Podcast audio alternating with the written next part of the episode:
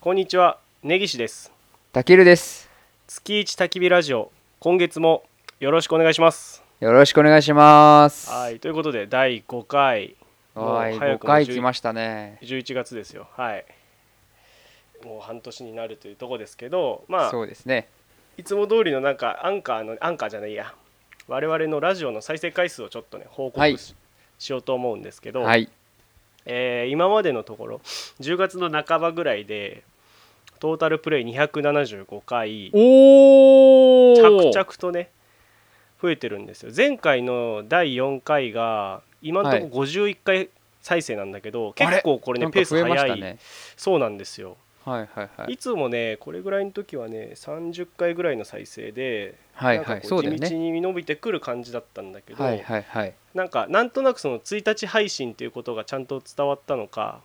多分まだまだ2週間目ぐらいなんだけど10月始まって、そっかそっか、そうだね。うん、結構ねあの初日とか早い段階で結構聞いてもらってるっていう感じなんですよありがとうございまありす。がたいとてもとても本当ありがたいでねすよそうですまあなので、まあ、もうちょっとこう聞きやすさを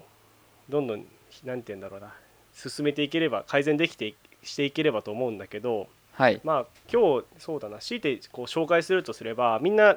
なんか Spotify 結構使った方がいいよっていう話で、はいはいまあはいはい。別に推奨をしてるわけじゃないし別にこれがねあの Spotify で聞く人が増えたからといって僕らに何かインセンティブが入るわけでは全くないんだけどあれなんか Spotify からなんかお中元届いてたんじゃないの届いてませ んでね黒い黒い箱でねかっこいそいうそうそう黒い箱にタおオまルんとじかゅう入のって、包ね、み紙がお札だったりしてないのあの某事件ね それはねうん そうそうそうそうそう。今時 最そん近話題なことあるんかっていうねそうそうそうそう。ね、Spotify なんだけどあの、はいポッドキャストっていう形で配信しててはいこれあのダウンロードができるんですよはいはいはいどはい。の端末でも、うんで普通の音楽だと有料版はダウンロードもちろんできるんだけどはいあのポッドキャストってこのラジオの配信だと無料の人も有料の人も全員ダウンロードができるのはいはいはいはい。だからまあ結構さ今いるじゃん通信料結構気にされる人とかさ、いるじゃん、うんうんでそういう人にはあの、まあ、ネットのねあの僕らのウェブサイトから直接聞くのも良いんだけどあの Spotify のアカウント作って Spotify のアプリ上でどっか w i f i つながるところでダウンロードしちゃうと、そうだまあね。結構簡単に聞けるよっていうそうだね。のがそれでどこでもあの通信料気にせず聞けるね。あそうそうそう聞けるよっていうのが最近ちょっと思ったので、はいまはあ、い。そういう身近なね Tips をご紹介しようと思いました。なんかちょうどあのこのラジオ聞きたいって言って、Spotify を紹介した、もう目の前で紹介した人がいて、へ実は私あの Spotify ダウンロードしてないんですよ。たける うん。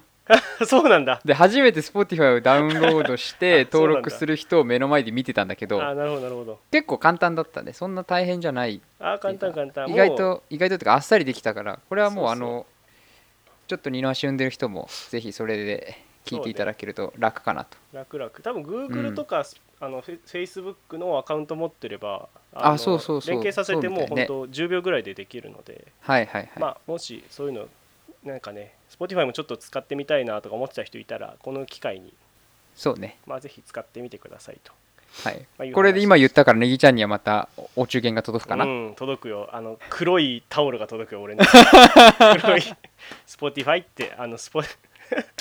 入ったね電話番号とあ落としちゃった電話番号と Spotify って書いてあるタオルが届きますうちにああじゃあそれでじゃ あよかったよかっよかったたはいこれで来月のラジオもできるねできる続くわこれ で、本当に地味地地味にお金かかるからねこのこういうのっていうのはそうだねマイクとか、まあまあはいであとはまあ冒頭オープニングトークで言うと、はい、まあ、ずっと今までなんかなんとなく自分たちの自己紹介をずっとしてきたんですけどはいはいはいなんか今まであのキャンプの話してないんですよ僕ら月一そうなんだね月一焚き火ラジオって言いながらキャンプの話一個もしてないんですよ僕 ら何やってる人たちなんだろうねこれそう そうそうそうもうあの丘サーファーに近いものになってる ねそうなんだよエセキャンパーみたいなエセキャンパーなんだよまあだからここでね改めてねちょっとご紹介じゃないけど少しだけキはいはャいンプの話ね、一応手としてしとこうかなと思ってねそうだねうん、あ本当はさ今日もさこの収録日もさ本当はキャンプ行く予定だったじゃそうないでそうすかあの初めてキャンプ場でねやってみようかって話をしてたんだよあねあそうそうそう収録そをう、ねそうそうパソコンとねマイク持ってってやってみようかなとねなんならこの本当に焚き火の音をこうああいいねパチパチ言いながらね、はいはいはい撮ってみようなんて思ってたけどいやーなかなか天気に恵まれ結構さ今年そう多いよね天気に恵まれないのがほんとそうなんか毎回さ、台風来たりとかさ天気悪かったりね、うんもう今年だけで3回ぐらい多分潰れてるよね確かにそうしかも行っても雨とかねあったでももんね雨雨、うん行っても雨は大変だったあの2泊3日取っといて1泊つ、ね潰しちゃってねそうそうそうそうゴールデンウィークの時はあったりしたよねキャンプ行ってますよっていうね行ってはいるんだけど、まあ今日はたまたま行けなかったんですけど、はい、まあ、僕らよくキャンプに月1でねそのうん、タイトルの通り月1でなるべく行くようには予定立ててはい行ってるんだけどまあ、はいな何を実際してるのかと、はいまあ、いうところで言うとまあ大体ラジオを聞いてるよねこれがね嘘のような本当の話だからねこれあねーそうそうそうそうなんか行きとか帰りさ結構まあ2時間ぐらいあるじゃん大体移動時間、うん2時間半ぐらい、まあね会話をそこそこに半分ぐらいの時間ラジオ聞いてたりするよねうん好きすぎてねそう俺はあのすごいちゃんと聞いてるそのラ ジオは聞いてるあその時の、あそうどういう どういうことねぎちゃんさラジオを流し始めるとさ途中で寝始めるからねそうなんだよねしかも俺がさ聞きたいって言ってさ俺そうそがうそうよく聞いてる番組流すんだよねそうそう えーそっとうそうそう、大体は土曜のさ土曜ジャンクのエレカタのコント太郎とかさうん、なんかね俺三が四郎聞いてたりとかねあそうそう大体土曜日にキャンプ行くからその前日にやってる金曜はのい三四郎の「オールナイトニッポン」とかを俺が聞こうよって言って流すんだけどはいはい、は大い体、30分ぐらいしたら俺が寝るんだよねそうそうそうそうそうそうあれと思っ てねなんか最初はネギちゃんもなんか笑ってたりする反応がうさ、んうん助手席からするんだけどさ、うんうん 気がついたらネギちゃんがこうあのうとうとお休みお休みになられてる、ねお恥ずかしい お恥ずかしいねそうなんだまよねあまあそれは別にあいいのんだよあのいつものことだからまあねまあまそあうまあいいんですけどねまあそれぐらいこう、まあ、我々ラジオが好きですよっていうことでもあるしねあとキャンプ場はあれだよね、まあご飯もそうだけどうん我々はよく言ってるのは究極のインドアってよく言ってるけど、ああそうそうそうそうキャ寝ンっプ転がってね本読んだりとかさそうおそう酒そ飲うんそでう話したりとかねそうそうキャンプ行きますキャンプ行きますって言うとわあアウトドアだねって言われるけど、んアウトドア界の中でもう一番のインドアだよねキャンプってそうそうそうそう そう最下層最下層っていう言い方があれか分かんないけどそのアクティブさで言うと一番こう下ランクというかそうだね、まあ、だからこそあのどんな人でもこういできるよと簡単にアウトドアできるよって話なんだけど、ねだってついてテント立てた後は大体寝てたりねそうだねお酒飲んだりねそうだねでそれで夕方になって料理始めるみたいなねそうそうそう4時 ,4 時ぐらいあの日が日が暮れる前だねちょっと夕そろそろ夕暮れになるなっていう頃から料理始めてはいはいでは日いが沈む頃にはもう料理ができてる、ね、で6時ぐらそいうだねそうそれがうそうねそうご飯食べる大体秋だとねいつも炊き込みご飯とかさああそうねあとは美味しかったのは舞茸の天ぷらねあー美味しかった天ぷらねそう舞茸の天ぷら美味しかったな秋じゃあ今回は本当はらこ飯っていうさああはいはいはいはいあの前『アメトーーク』のキャンプ好き芸人かなんかでやってたのかなあのだしでご飯炊いて、あと鮭と、あとイクラを入れるっていうね、はいはいはいそはれいもね美味しそうでやりたかったんだよねまあそういうふうに結構きゃ料理にさ凝るというかさうんうんうん料理に結構力入れ、まあ、それ以外あんまりあのやるやる気が起きないというかなんだろ うね まあ料理を作るのがすごい楽しいっていうねそうだねいつも11月は僕らがキャンプを始めた年月ああそうそうそうそう、えーいつだろうだ俺社会人2年目で始めたからもう4年前ぐらいになるのかあれ俺の大学生だったはずだから2015年じゃないかなうんうんうんの11月に初めてキャンプやってその時がカレーだったんだよねカレーそうそね一番最初カレー作もうさ包丁も忘れてさう そう包丁忘れてあの忘れキたッといチうかンバサミで皮を剥くっていう そうそうじゃがいも ねじゃがいもと人参の皮をキッチンバサミで剥いたねあそのう時は、あれすごかったねね、あれから比べたらだいぶ道具も揃ってうん技術もね増えてきたけどまああの時の思い出があって11月はねよくキャンプ行く時にはかかい毎回カレーを作るといううねんそうだのやっねてますね前回が確かカレーうどん作ったんだっけなああカレーうどんでその前の年はあのネギちゃんのシャトルシェフを使ってあー煮込まなくていいからはい煮込まなくていいいっていうかあのその保温ができるね機保温が械できるやでつね機械っていうかやつはいで鍋でね鍋ですごい美味しかったあの具でっかい具材をゴロゴロさせたカレーが美味しかったねそうそうそうそうあの火を、えー、とずっと火炊かなくてもうんこう保温の力で、えーもう3時間4時間ぐらいうん煮ることができるという鍋があって、シャトルシェフっていうんですけどうんうんうん、ね、それでもうねど美味しかったねあのカレーはあれ美味しかったわあれはもうキャンプのカレーで今までで一番美味しかったあー嬉しいねそれ本は当に嬉しい今でもだって覚えてるぐらいだしネギちゃんにたまに言うも んあれが美味しかったってあのカレー美味しもんねなんつっていいねまあなんでね今今月はちょっと行けなかったけど、まあ、また、はいまたどっかで近いうちにね、はい行ける日を狙っていきましょうはいはいはい、ということで、まあ、キャンプの紹介はこんなところで早速はい始めていきましょう、はい月一焚き火ラジオ焚き火ラジオ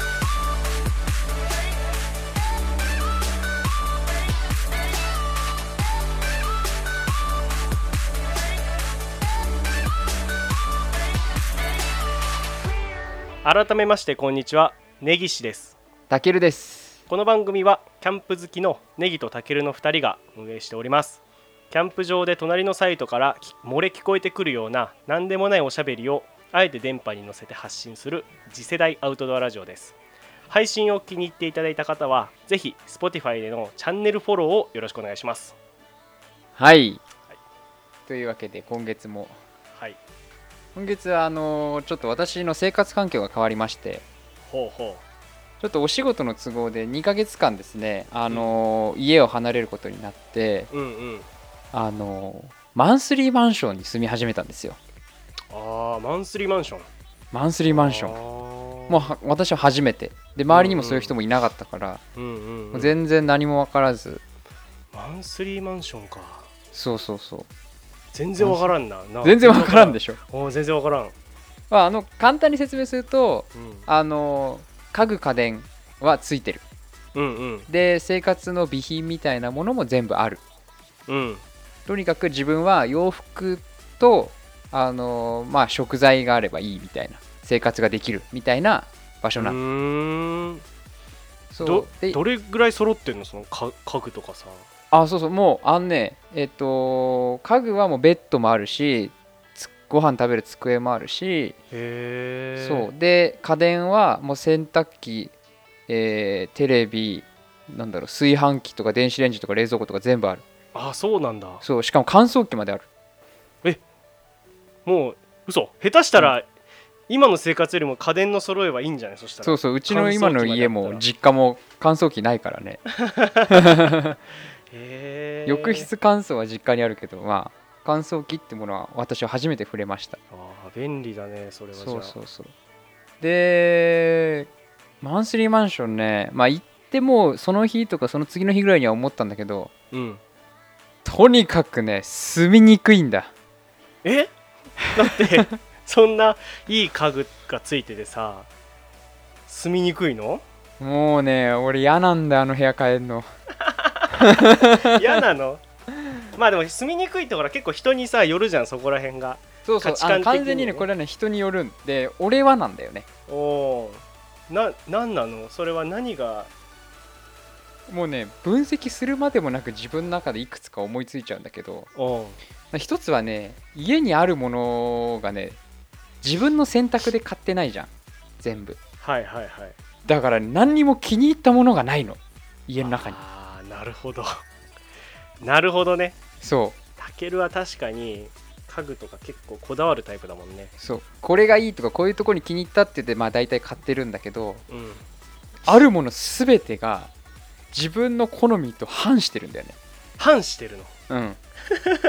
あんまそのさ 俺俺反するが分かんねえなそれはな あんまそのこれ嫌だなって思ったことがないから俺あーなんかのうん、あなんなんなのかね自分でも一よ番くわ一番嫌なのは何なの、それで言うともう一番嫌なのなんでこれ置いてあるのとかさあ一番嫌なものはね机なんだけど机うんあの食事取る用の机なんだけどおおあのーまずね一つまずちっちゃいんだちっちゃいうんももうほんと1人分の食事を置いたらおしまいなぐらいの大きさなんだけど、はいい、はいはいはいわゆるさこの金属の足を畳む机ってわかる、うんうんうんうん昔のアイロン台みたいにさこうんううん足の、机の足の部分こう握ってこうあーはいはいはいはい畳むやつはいはいはいはいあれなんだけどうんうんあれをさ食事のテーブルに使ういやおータケロは嫌なんだねそれが嫌なでそうで机の上がなんか剥げてたりとかしてちょっとこうすごい使用感があるのうなるほどなるほどみすぼらしいんだその使用感がさまたあのどういう使われ方をしたかわからない使用感なのがすごく嫌なんだよねどういうこと食事取る机がさなんであんなにこう削れたりとかさ塗装が剥げたりするんだろうっていうのあーが不思議でならないんだよそれそんなとこで飯食うの嫌なんだそれでそう嫌なの難儀だなそれはそうあとはあの家電ねうん家電はねあの基本あの聞いたことないブランドが多いほうほう聞いたことないでうん多分あのいわゆる家電量販店とか行ってうん一番安い家電うんとかあのうんうんホームセンターに売ってる家電の一番安いやつあっーどてこかさもわかんないようなねこれはあんまり聞いたことないなみたいなメーカーのあるじゃうんうんんもうそれでコーディネートされてるからうんなんかなんかねわからない他人に囲まれてるみたいな感じなんですよあー嫌なんだやだねなんか面白知いっねてるブランドってやっぱり落ち着くんだろうね人間人間っていうか俺はあーかけるそうだね、だから三菱とか、うんまああの別に国外メーカーでもいいわけよ、うんハイアールとかさあるじゃ、うんんうんああいうメーカーでもいいんだけど本当に聞いたことがないメーカーってすごく不安になるね面白いねなんか前たけるさあの、うん最初引っ越した今の今住んではいはるい場所に、はいだからい今一人暮らししてる場所ね、うんうんうんうんに引っ越した直後にずっなんかゴミ箱ない期間あったよねあーあったあったねその自分でこれ欲しいっていうのがあってそうそうそうそれが手に入るまでうんほぼゴミ箱をこう別のものをとりあえずでさ買わずにさそうそうそうゴミ箱ない時期期あったよねあったあったあれだからたすごくたけるらしいな今の話と聞いてねあーまああのそこゴがミすごく箱もすげえ探したからね本当に気に入ったデザインが欲しくてあーそう買ったの買ったもんだってゴミ箱なのに1万円したからねあれ ねでネギちゃんに「これ買ったんだ」っつって「いいでしょこのゴミ箱」っつったら「うんえみたいな感じだったもんねそう そうだよ俺別にニトリで全部揃えたし自分で一人暮らしするとき 俺は分からないって言われて あそうそうかみたいな そうそうそうそう別にニトリが悪いって言ってるわけじゃなくて、まあ、うんうんせっかくなら、せっかく毎日使うしねゴミ箱なんて料理すれば使うからさ、まあ、うん気に入ったのが欲しかっただけなんだけどいやそう今そういう環境なのがね ー嫌なん だそいうやあとねあともう一個あの嫌だなって思うのはね、うんあのカトラリーあのフおうおうォークとかスプーンとかあそれもあるんだあるんだけどあれはさすがにね俺はもう触れたくもないまあでも確かにそれちょっとわかるなちょっと嫌じゃないうんそれはちょっと嫌かもしれないそうそうそうそううん確かに自で分で用意してももう持っていくとかねしていいそうそうそうそうでなんかやっぱそういうねあのちょっとこれは触りたくないなってものがちょこちょこあるちょこちょこ うん一番筆頭はそのフォークススプーン系、うんうん、うんうんあとはお皿系もそうだしあお皿うんへえそうとかねまああのスポンジ類もついてるんであうんうん食器洗ったりすうんるうんまああれは新品だったからまだ良かったんだけどうんうんあの3段のさケースがついてんのうんあのゴミ袋とかが入ってるケースがあるんだけどうんうんなんて言うんだろう衣装ケースみたいなやつのうんうん3段になってるよく売ってるじゃん透明な引き出しのやつみたいはいな、はいはいはいあれはね中に物入れたくないの俺入れたくないのなんか自分の物をあそこに入れるのがすごく嫌なのへえ何それいやたけるのそのだからなんだろうか家具とか家電へのなんだろう自分のスペースっていう意識が強いんだろうねそれは強いねうんあー面白いなそれなんかだから例えばさお皿とかさうん多分俺がもしそういうとこ住んだらなんか例えばキッチンハイターみたいなやつでさああちゃん一とこ回洗ううんそうそう漂白みたいなんで俺は一回それはするかもしれないけどあ俺それやったら使うかなお皿とかだったらって思うけどねそれじゃダメなのタケルーではお皿はもう1枚しか使わないことにした一枚すっげえ洗ったしかもそれ3回洗った使う前にそういうお大きめのいわゆるなんかこうワンプレートでなんか何でも乗せられるようまなあお皿、なおかずが乗るぐらいのお皿うんでもう他の皿はもう触れたくもないと思って お皿が触れないように今物を配置してるお皿が触れないようにお皿に手を触れないように手を触れないように触りたくないの何それなんかすごい別なに俺潔癖でもないしおおドアノブ触れないとか電車のつり革触れないとかそういうの全然ないけどー、うん、なんかちょっと嫌なんだよねそういう人が使った系あー特にその口に触れたかもしれないっていうものは嫌だねうんうんうんうんまあでもちょっと潔癖っぽいなそれって触れんのも嫌なんでしょおう皿に、んそれはちょっとなんか潔癖っぽいなそれはそうままああまあとにかくそのあのなんだろうねなるほどね誰かわかんない人まあ中古品って全部そうなんだけどうんうんうん本当に誰だかわからないじゃんその部屋に入った人ってうんそれわかんないわかんながい嫌なんだよねなんかカメラの中古とか買ったりパソコンの中古買ったりするのはなんとなくなく似たような価値観の人な気がしてまだいいかなっていう気がするんだけどああそれはそうなんだうんなんか使われ方とかもさそんな逸へー脱すごく逸脱しないじゃんきっとうんうん同じようなもカカのメをラ買とうかね人うんうんだからいいんだけどお皿っ てさ何乗っけてるか分かん ないじゃいや料理だよ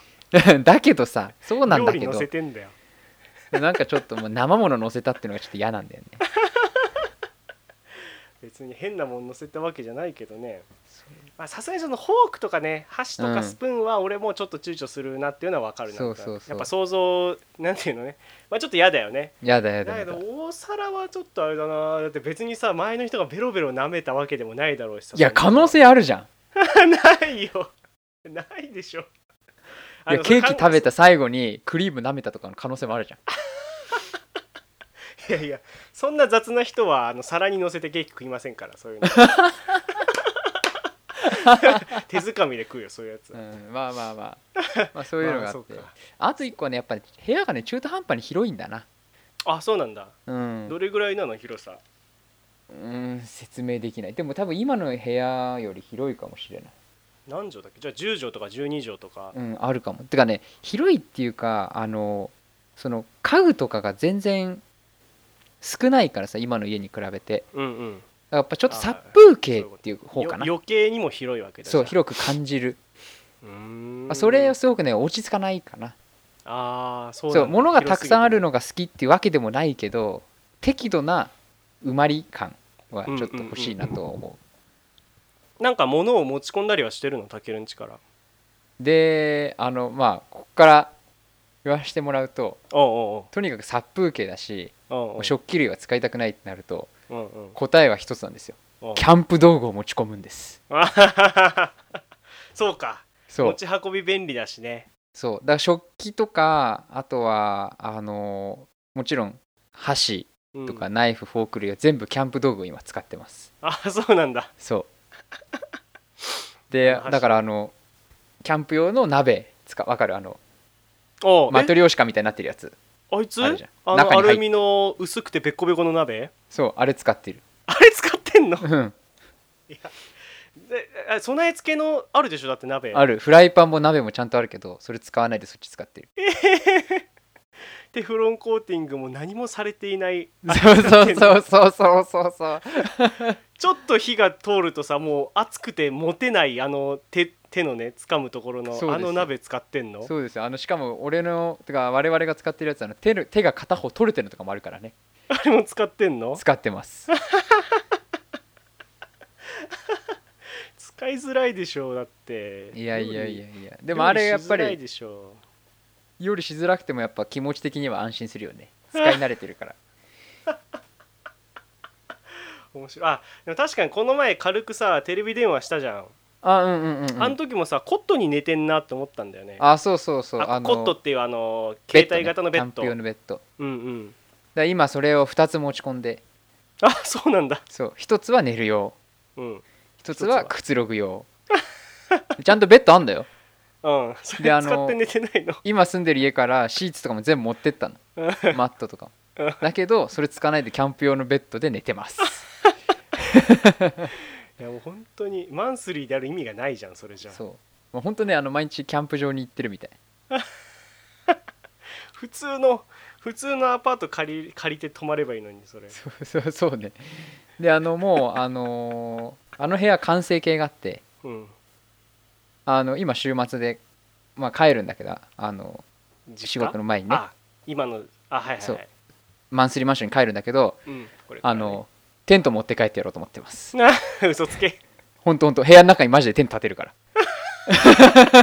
なんでだよそこまでする必要ないじゃんやっぱあそこまでやったらねやりたくなっちゃうねそう部屋にテント立ててやろうと思ってますそれはおもろいちょっとさその住居の話でちょっと俺前からこれ俺もたけるに聞こうと思ったと、話があってはいはいはい俺さこうレイアウトのセンスがないと自分で思ってるああはいはいなんか例えば手前味噌だけどやっぱ美術のさうんとかさ絵を描くとかは好きでさああそうねで得意だもんねデザインとかさ、ねはいそういうのはさあのほらキャンプこのラジオのロゴを自分で作ったりとかさうんはしてるわけですようんなんだけどこのねレイアウトに関しては全く俺なくてそこのセンスっていうのはあー自分でも自覚があって、うんなんだろうだからどういうふうにでもたけるの家はやっぱ僕はとても綺麗だしああ全然まあ物がない散らばってないというかねうんうんうんと思ってるんですけど、うんこれってさどこから始めてるのこれって例えば最初、えー、なんだろうねでもやっぱりさベッドかテレビが起点になるよねはああベッそうかそうかまあ確かにそうか、うベッんド起点で考えるんかてか置ける場所ってのもあるじゃん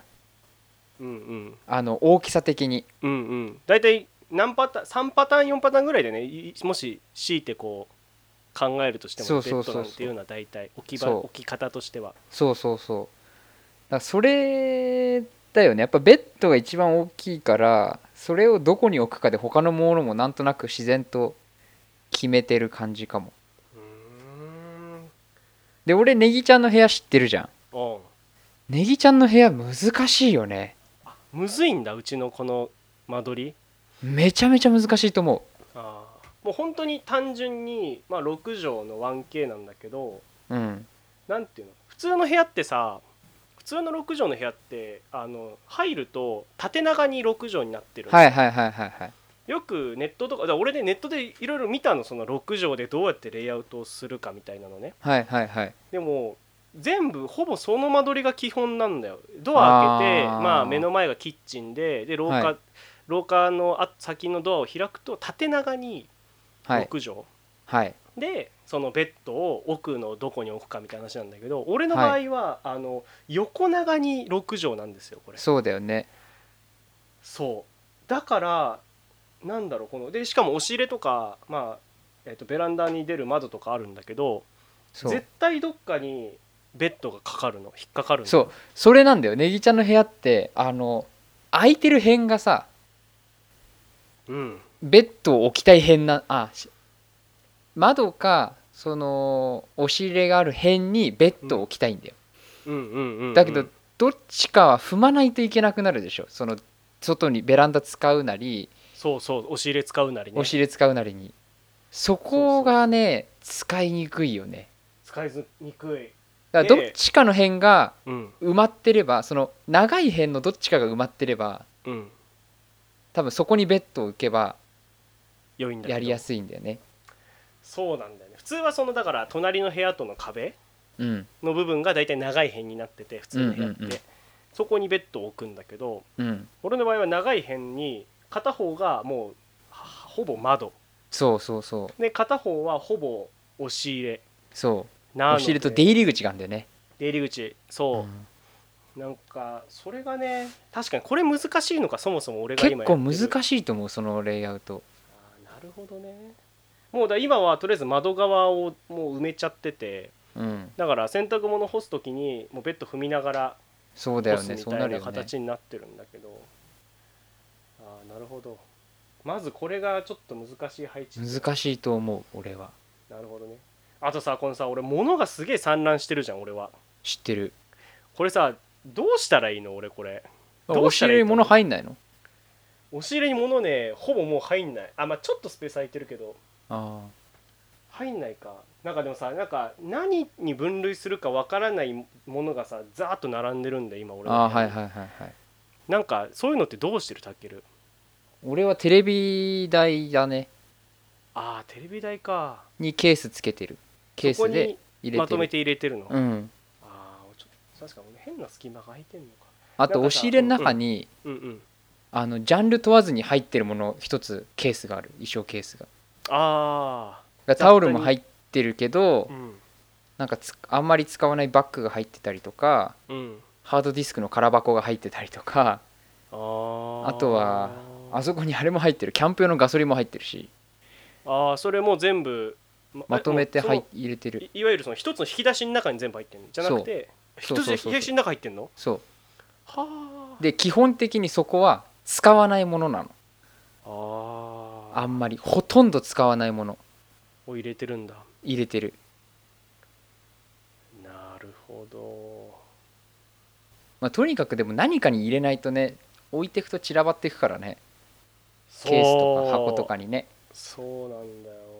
さうんなんかじゃあ最初さ暮らし始める時にさなんかどっから決めてったりとかしたのそれってベッド決めてベッド決めてなんかでたうん、いいよね押し入れの中のさシステム的なところはさうんどうしたりとかしたのそれって押し入れの中はあのちょっと予想外だったのはキャンプ道具だよね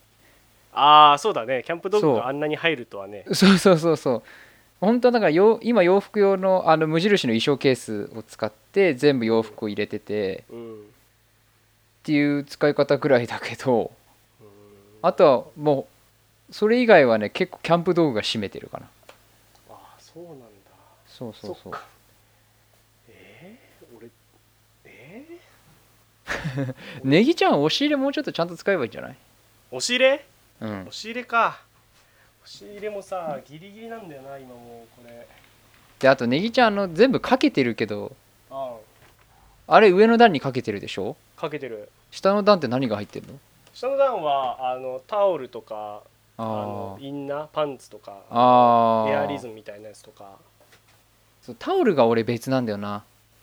ああはーはーあれでもタ洗オ面ル所にあるからあのタオルだタオルはね別は別なんか靴下とかそんなんああでもそれで全部埋まるほど狭くないよねうーん埋まってんだよなマジで断捨断捨離した方がいいのかこれじゃあいやなんかえ下に全部敷き詰めてるってわけじゃないでしょ何段かに分けてないの2段6段のん2列6段のケースがあってえまあまああるじゃんほぼ埋まってるええでも確かにほぼ着てないものが多いこれはうん、それは物が多いんだと思うあー物が多いのか特に下着着なんかさうん確バカバカ捨てちゃっていいんじゃ ないかにこれはみたいなものは、あのね靴下がねめちゃくちゃ量があってうん、ずっとなんか確かにいらねえなとは思ってたんだよねこの量靴下ってそんな5年も10年も履くもんじゃないよねあいいやつじゃなければいいやつでもそんな履かないかーなるほどねなるほどまわあかっ買ったら捨てるぐらいの1個このあれか衣類の量をちょっと減らしてうん押し入れの幅をスペースを空けてうんもうちょっと入れた方がいいのかそうだよそうすれば他のもの入れるスペースできんじゃないなるほどあー何勉強こになりのまラしたジオ先生ラジオじゃないよ ねこれね俺もね今喋ってて思った ネギちゃんの生活相談になってるけどさ確かもうわけわからんによこれは申し訳ないこれはこれだって聞いてる人誰もさネギちゃんの部屋のこと知らないと思ってたらさそうだねまずネギちゃんどんな部屋に住んでんだろうと思ってるしさ俺ネギちゃんの押し入れまあまあ広いの知ってるけどさあのネギちゃんの押し入れ実はすげえちっちゃくて靴下とパンツと下着入れたら埋まっちゃうぐらいちっちゃいのかもしんないみたいなことみんな思ってるよきっと確かにあー恥ずかしいこれ はこれはやばいなそうまあとにかくベベッドを置く場所から考えてああとはえとにかく入れてしまうまあ俺あのネギちゃんの中学校時代にネギちゃんの部屋を片付けた男ですから 今もや今もやれと言われればやりに行くよーあの俺がさ漫画をさうん単行本をさバラバラに入れるんだよね俺ね、そう棚に本棚にねうん、足立光のクロスゲームをさ そうそうそう そうそうそう1234875とかで入れるんだ俺そうで12とかねそれを直してくれるんだよダケルがねそれはあの全部の漫画でやってたからね本当にあの部屋のコーディネーターですよタケルはずっとガンガンツとかもあったよねガンツあったかな、うんガンツあったねなんかそういうのを全部俺は片付けた気がするお恥ずかしいお恥ずかしいですそれと一緒ですよやれってやれればやりに行きますよいやいやいやいやこれはもう僕やりますんでこ れ今後のためにもネギちんゃんやった方がいいよそうそうそうそうそう自分でねこういうところも自立していかないとねそうそうそうそうはあ恥ずかしいいやじゃあ終わりですこの話終わりですネギちゃんのあの片付けの道が見えたってことで終わりです何の話だよ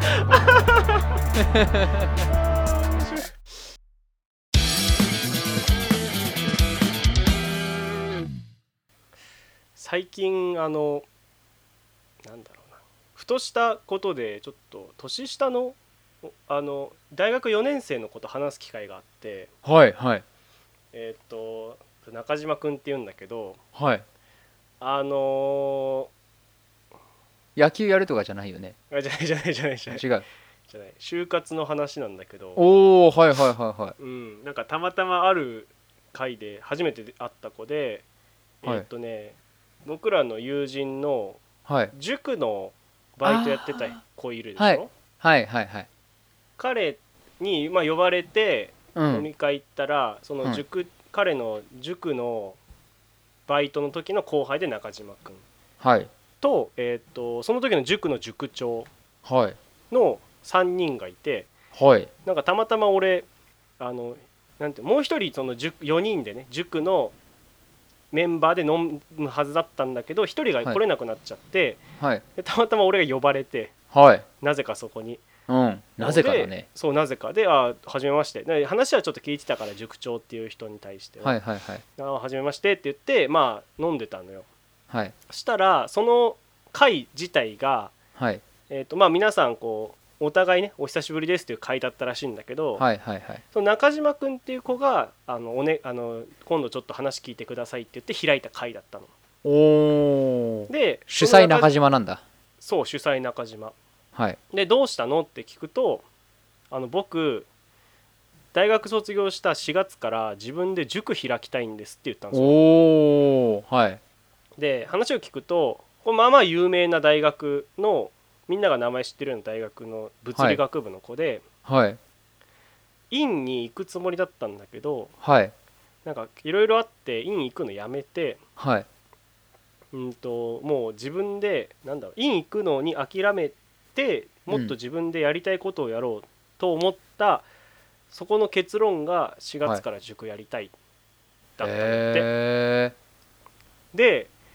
まあ僕ら僕含めてね3人が、いやはいちょっと自分で塾まあそもそも自分でさ何かを経営するっていうことがだいぶチャレンジングだし、うんうんうんでしかもそれが塾だっていうから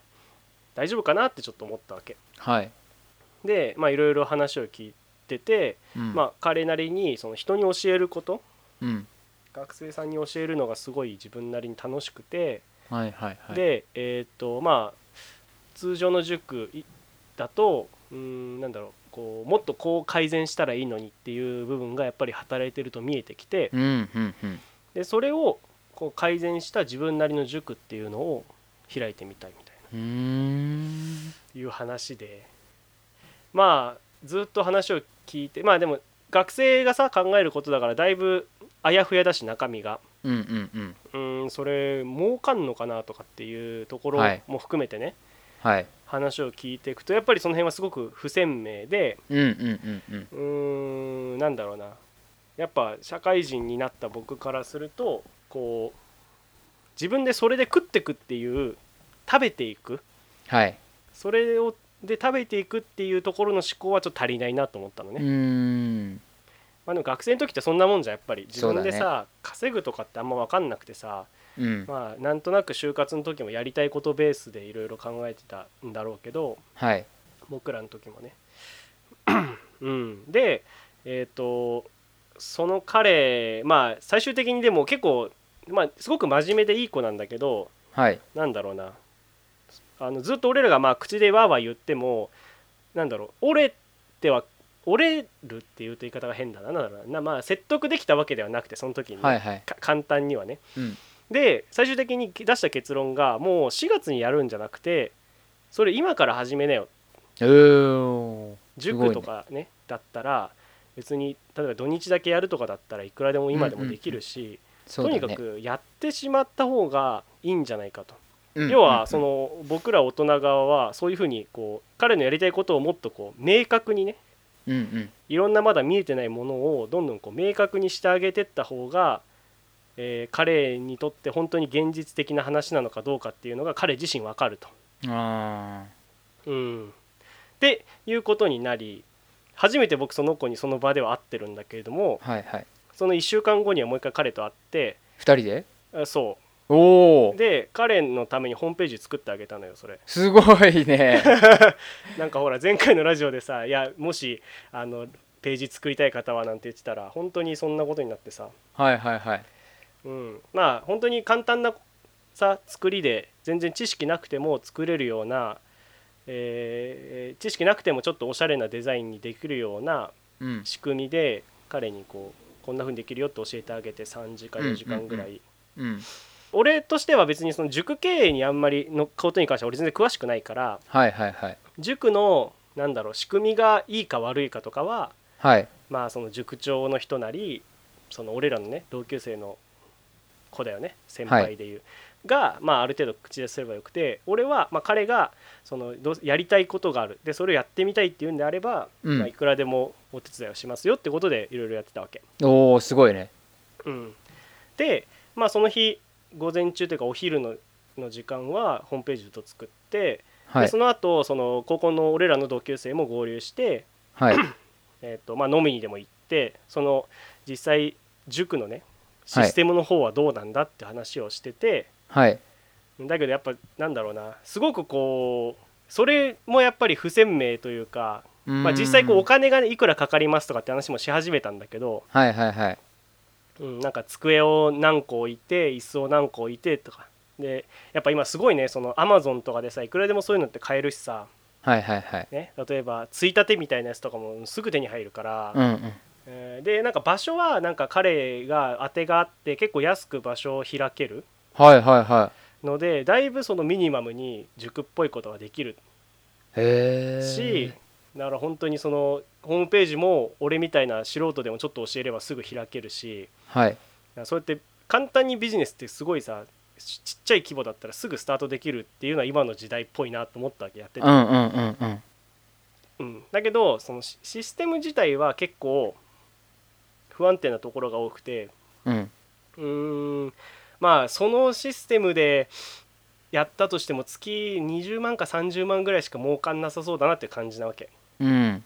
それをさずっとやっていけるかもわかんないしうんうんなんかそれぐらいの売り上げをさ何十歳もずっとやれてそれで食っていけるわけもないだろうし、うんなかなか難しいじゃん、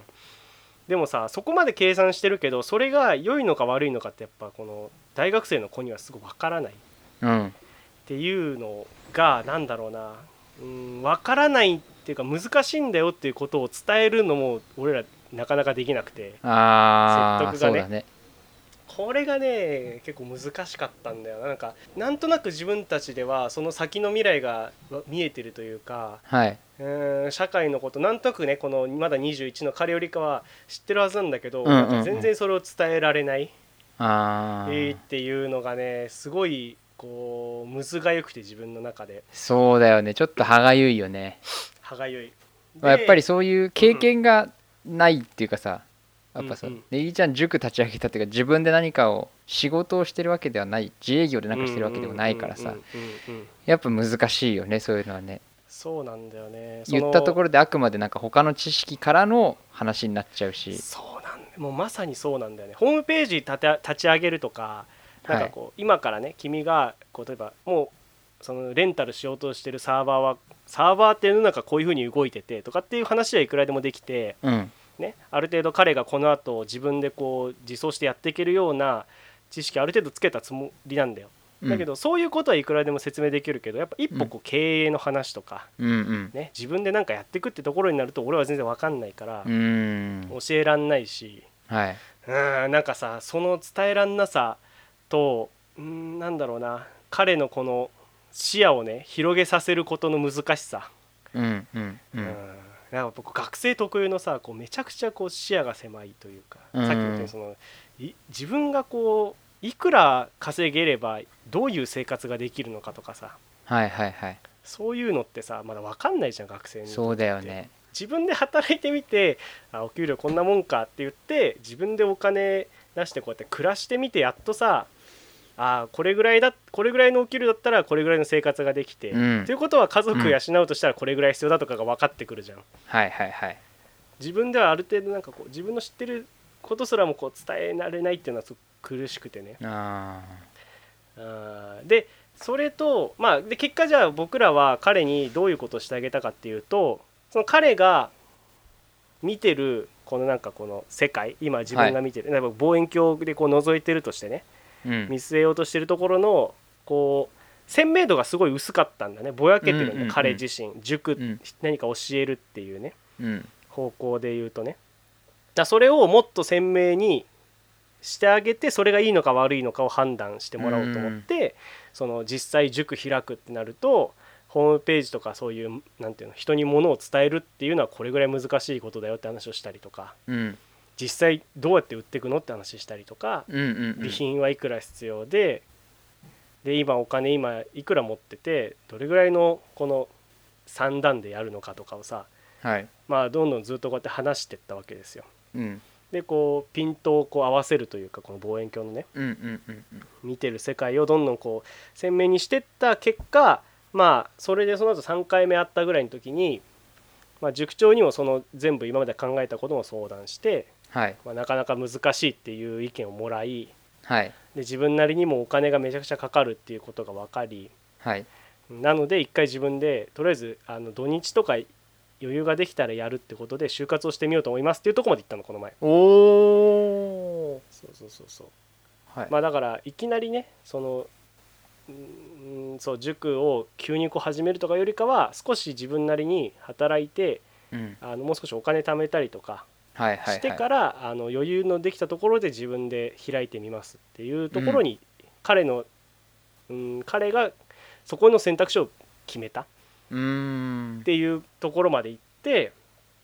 まあそれも一つのさ彼へのなんていうの視野の広げ方の一つ僕らができたうんかなとは思いつつもしかしたらさもっとなんか経営者とかさこうやってる人たちだったらいややってみればいいよっていう人もいたかもしれないし、はいなんかねこうなんて言ってあげるのが良かったかも分かんないしそうね答えがないねそれはね答えがないしあとその人のその視野への広げ方ってすげえ難しいなとう。ーん自分の知ってる世界しか見せられないから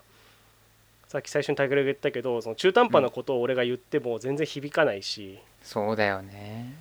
これはね難しいだから結局僕らができることって話をこうやって現実的にするとかもしくうんはその、詳しい大人に合わせてあげるとか、はいはいはいそうね詳しい大人に合わせてあげるっていうのはやっぱりある程度こう世界、世界っていうか知ってる人がいる強みだよねそうそうそうだからその就活をじゃあしますって言って、まあ、結果彼はそのウェブ系のねプログラミングみたいなところに行きますって話したんなったんだよはいはいそれは、うんそれもまた僕が今興味ある場所だったからいろいろしゃ話して教えてあげたらあそれだったら僕にもできるかもしれないって言って、うんうんそっちへ行ってみますとじゃあその時に、えーいろいろアドバイスくれるとしたらこういうとことこういうとこがあるよっていうのを教えてあげてうんうんもう俺そこから先俺分かんないから俺自身もは例えいばそのはいウはいェブ系のところでの就活っていうのは俺分かんないからうんあのーなんか例えばそうなんかリクルートでこういうサービスがあるよとかっていうのを教えてあげて、あとは彼がそこをどうするかなんだけどまあさなかなかその年離れてていろいろ教え教えてあげるっていうつもりじゃなかったけどなんだろうな彼の意思をこういい方向に導くのってめちゃくちゃ難しくて難しいねこれがねだから結局いろんな大人に話聞くのが一番いいんだよ多分彼にとって。うんそうだねうん、っていうのをすごい感じて自分のこう与えられる力の少なさを感じたのとともにうんやっぱこの自分の興味あるところの業界の人の話をいろんな人に聞くっていうのはすごく大事なことだなそうだねうんそう思いまあ今ちょっといろいろ考えてるので僕もいろんな大人の人に話を今聞いてるっていう。あうん、なんか多分彼との出会いがなかったらあのそんな風にこう大人の人にどんどん話聞こうってあんま思ってなかったーと思うはしいはいはいはい、うなんかさ、僕らのさ僕らが就活してた時代って多分インターンっていう言葉はそんなにまだ頻繁じゃなくてあああタケルと俺2年違うんだっけ2年違う俺の時はまあ結構インターンはあそうかそうかそうあっ俺たかもがね就活した時はまあ行ける人はインターン行きましょうみたいなうんうんうんぐらいだったんだよ。でまあ、とりあえず OB 訪問行ってみたいなことだったんだけどいや OB 訪問って何って俺ずっと思ってたのその時に。あだけど本当今のこの年になって OB 訪問の大事さとかね大人に話を聞くことの大事さっていうのをすごいやっと分かって俺ー俺結構 OB 訪問してたんだよなああたけるやっぱしてたんだなんかあ怖いじゃんだって会社選ぶなんてさーうんうんうんうんうん学生の目から見える会社とさ実際働いてる人のがしかもその人が一人になってさ周りにに会社の人がいなくて一人になって一対一で喋るってなるとさやっぱり結構本音とかも言ってくれるんだよねうんうんうんなんかその会社の中でなんか周りにその先輩の人がいる中で喋るって言うとやっぱそういいとこばっか言ってくるんだけどさうんうんうんうんあー本音をねそれはでもなんかちょっとあの聞いてる話と違うかもねみたいな話をやっぱ言ってくれたりしたからさはいはいはいやっぱそういう面ではすごく良かったと思うけどうんなんかそのさ怖いっていう感覚が多分まだその時分かってなかったんだろうなきっと自分は。なので、まあ、今そんないろんな人にねいる声、話聞きながら今将来自分どうするかを今考えてるっていう、ああじゃあネギちゃん塾始めた方がいいね塾は始めませんあそっかプロプログラミングのねプログラミングの塾 ねそうまあだからその中地のなんかこのタイミングで中地と会えたの俺俺も自身結構勉強になったなああいいことじゃないですか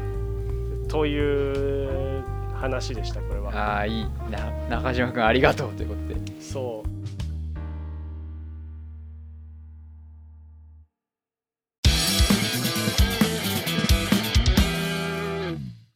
あの第2回のラジオの時にうん、ミニカーを買わなくなりましたっていう話をしたと思うんですけどしたね覚えてます熱がちょっと冷めちゃったみたいなあああそうそうそうそうったよねそうでずっと今まであの毎月毎月トミカは欠かさず買っててうんうんそれ以外はまあちょっと気になる車種があればしょっちゅうミニカーを買ってたんですけどうんうんでその第2回の時ぐらいになんか別に買わなくてもいいかってなっちゃってうんうんミニカーを買わなくなっちゃったんですよ、そうだそうだめちゃくちゃずっともう欠かさず買ってたのをやめたんだよねそうそうそううそうそうそれでまあ何ヶ月か経ちあれからうんうん久しぶりにミニカーを買いましたおお買いましたよ買いましたっていうことね 買っちゃいましたに近いかなうんそれじゃあ欲しかったんだやっぱじゃあそれはそうそうあのー、ほんとね大学生ぐらい大学生ぐらいの時からああこれ欲しいなと思ってたミニカーがあってうんうんそれをやっとまあ8年越しに買ったんですあのー多分言ってもあんまりわからないんだけどおうレレースの車でうんあの WRC っていうレースカテゴリーがあるんですよ、うんうんで今トヨタが出てる世界選手権なんだけど、うんまあ、あの峠道とか砂利とか林道とかああいう道をこう走るうんうんであの一台一台走ってタイムで競うみたいなレースなんですラリーカーってやつラリーカーってやつですねラリーってやつですねおーはいはいでちょうどその僕が欲しいやつは6台セットなんですよミニカーが6台6台6台多いなんかシリーズなのじゃあそれはそうあの6台が1つの箱に入ってるんだけどある一人のレーサーのの人が世界選手権を6連覇したのよ6年連続でその人が1位になったへそれの記念のミニカーなえへえその勝った1年1年のミニカーが1年につき1台ずつ6台入ってるそれいつの6年の話なのそれってそれあのねミニカーの発売当時が2011年だったかなうんで2004年からかな買ってたのかああ456789な4年から6連覇してた4時年のから6連覇ミニカ45678ーはいはいはい、うんで結局その人はね9連覇するんですけどその後もそうあその後すごいね3連覇して全部で9連覇するんだけどすごいねその6連覇の6台のミニカーを買った んですよで欲しかったんだずっとそうずっと欲しかったので2011年の頃確か大学生ぐらいだったんだけどうんその時3万円だったの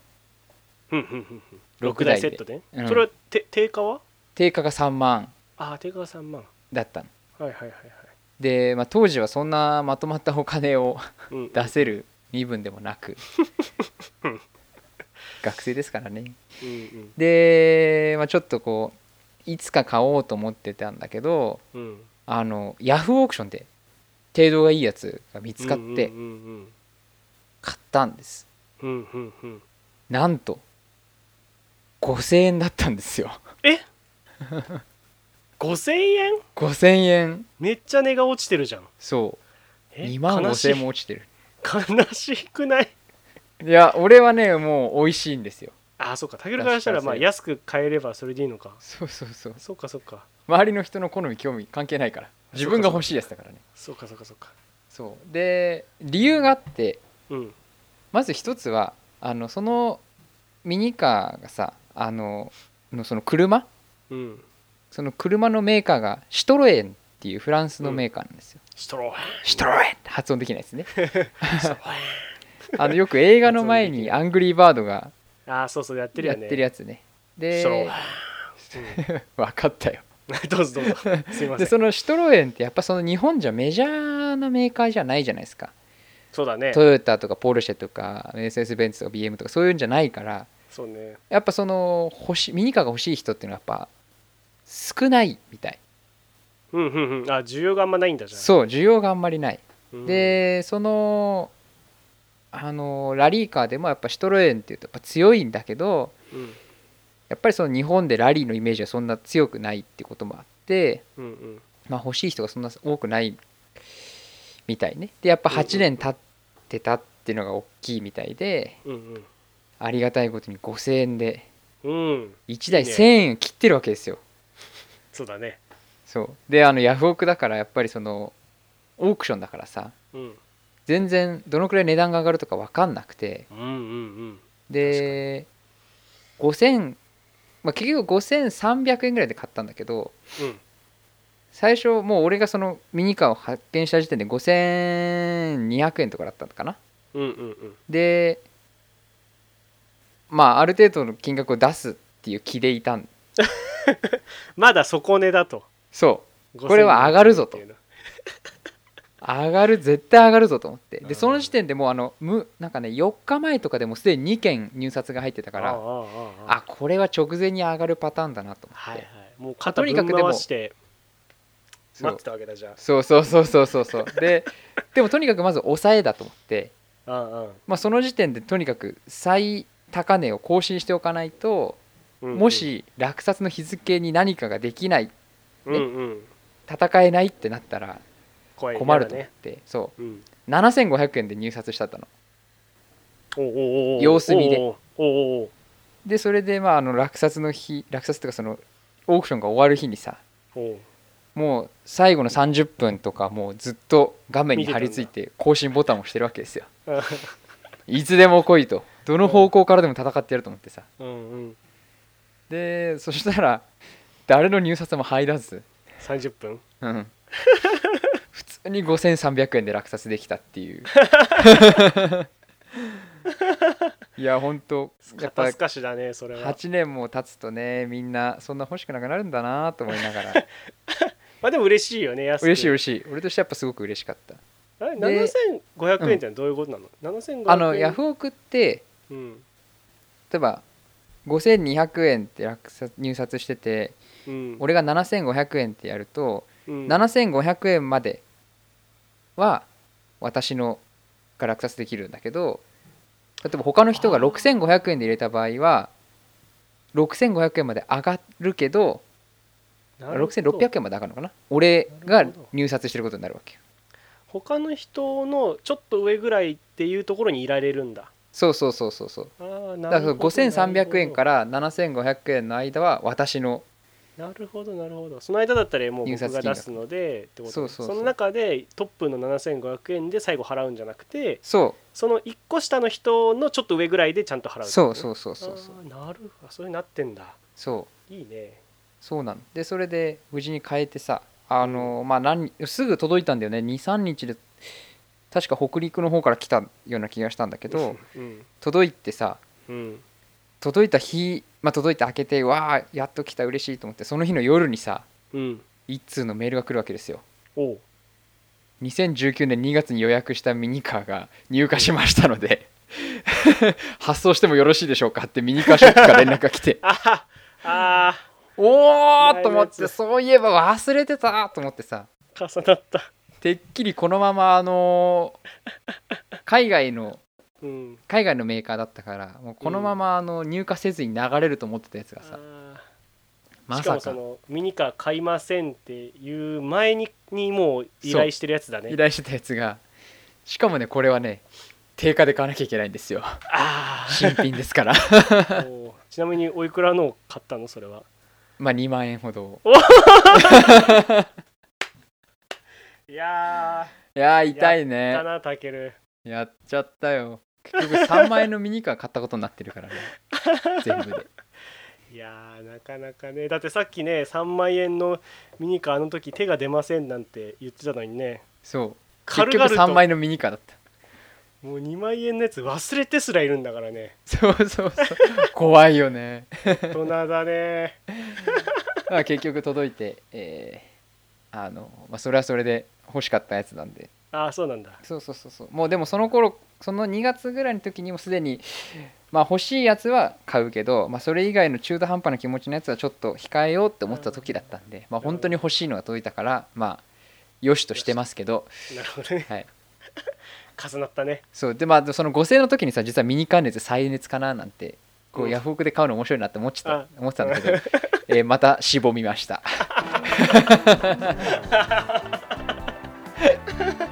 あー確かにちょっとしぼむわそれはしぼむしぼむそれはしぼむわしぼみましたよ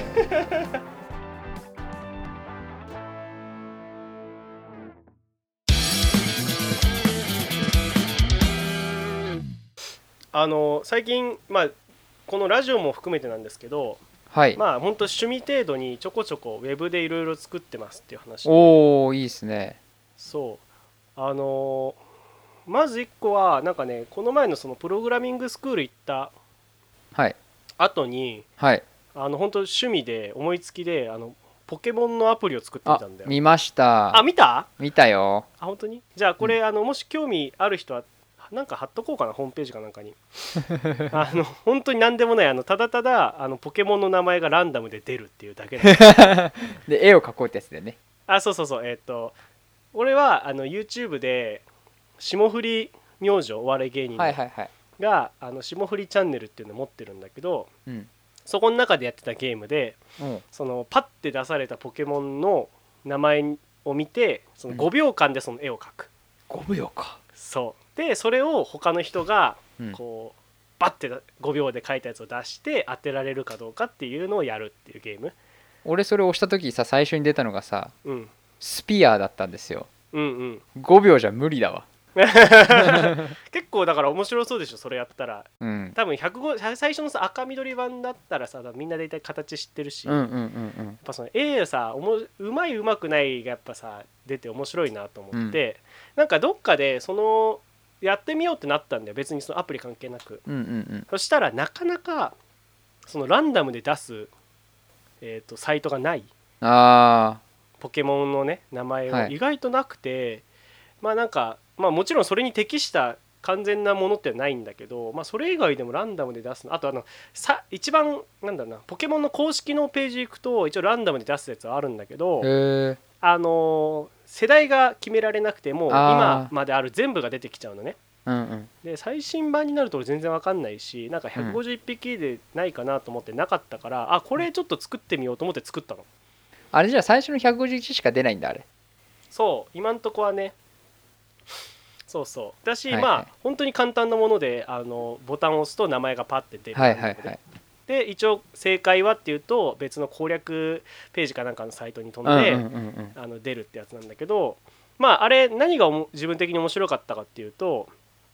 あのポケモンの名前うんと正解のページの URL、うんうんうんあれ俺全然自分では何もコピペしてなくてうんプログラミングで探してきてもらったっていうへえ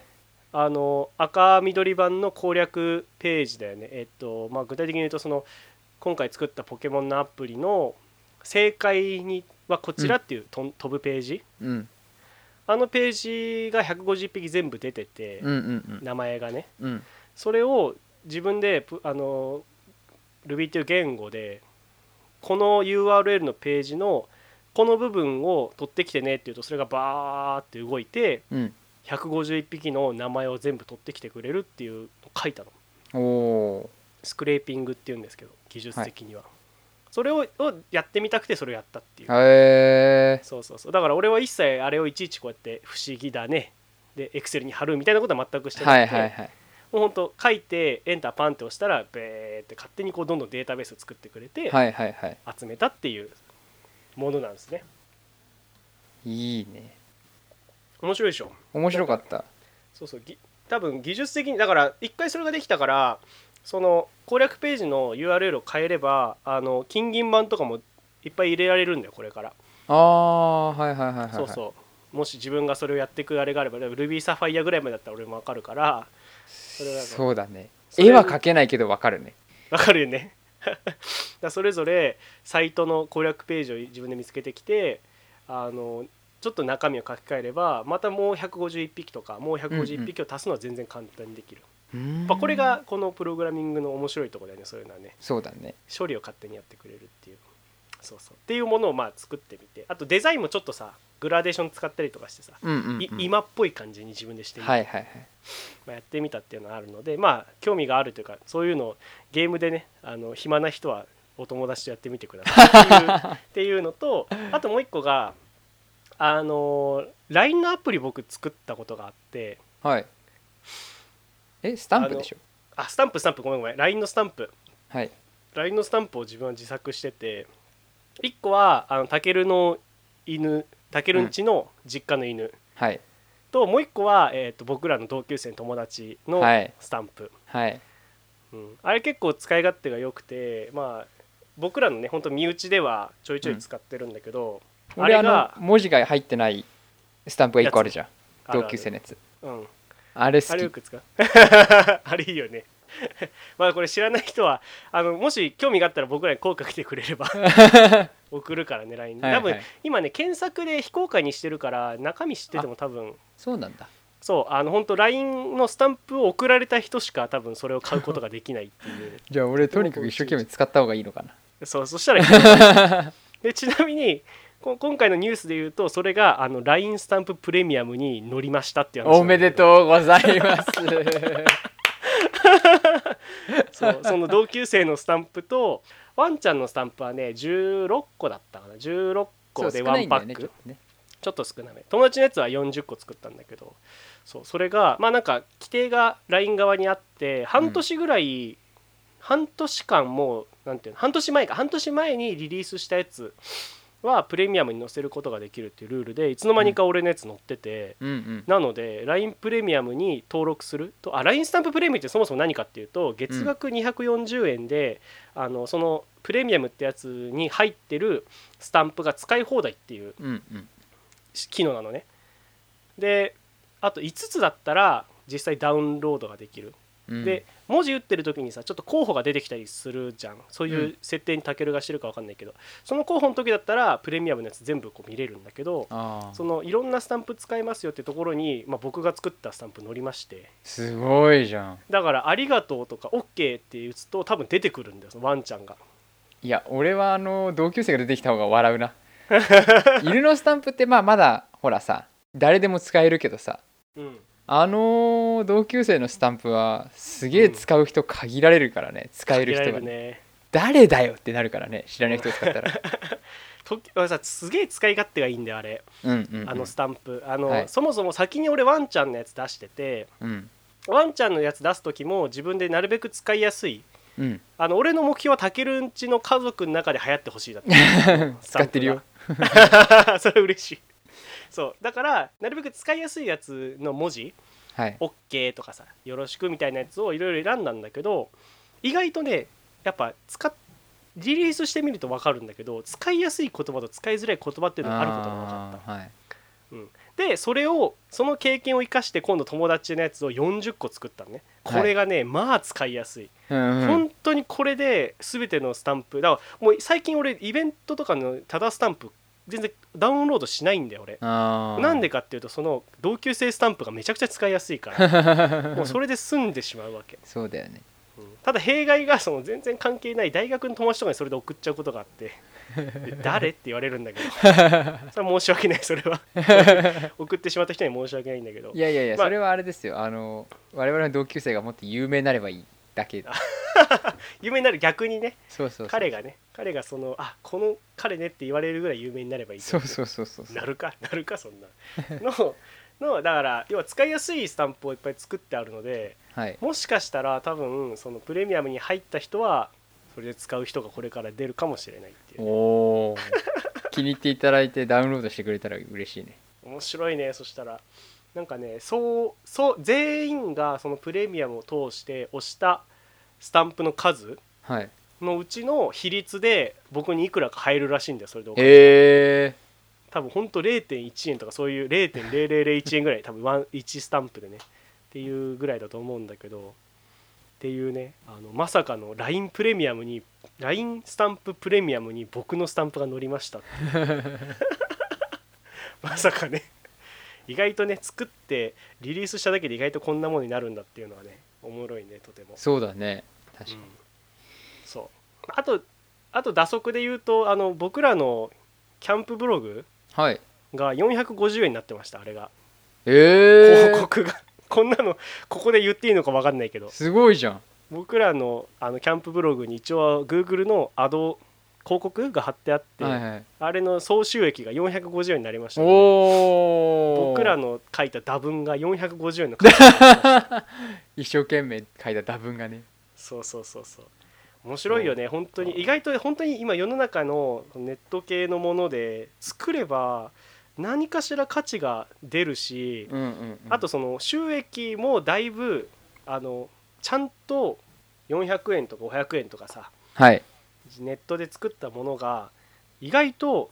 お金お金になるっていうと変だけどいちゃんとこう価値が出てて、はいで多分これは今その流行ってるから LINE スタンプとうかんさうんうんうんうんなんかこのやっぱ先最先端にあるものを作ってるからこんだけ収益率がいいんだと思うんだけど、うんうんうんうんまあ、やっててねすごい面白いので、まあ、今後もなんかね適当に好きなものをどんどん作っていくのは続けていこうかなとはい思いますという話でした。楽しみにしていますはい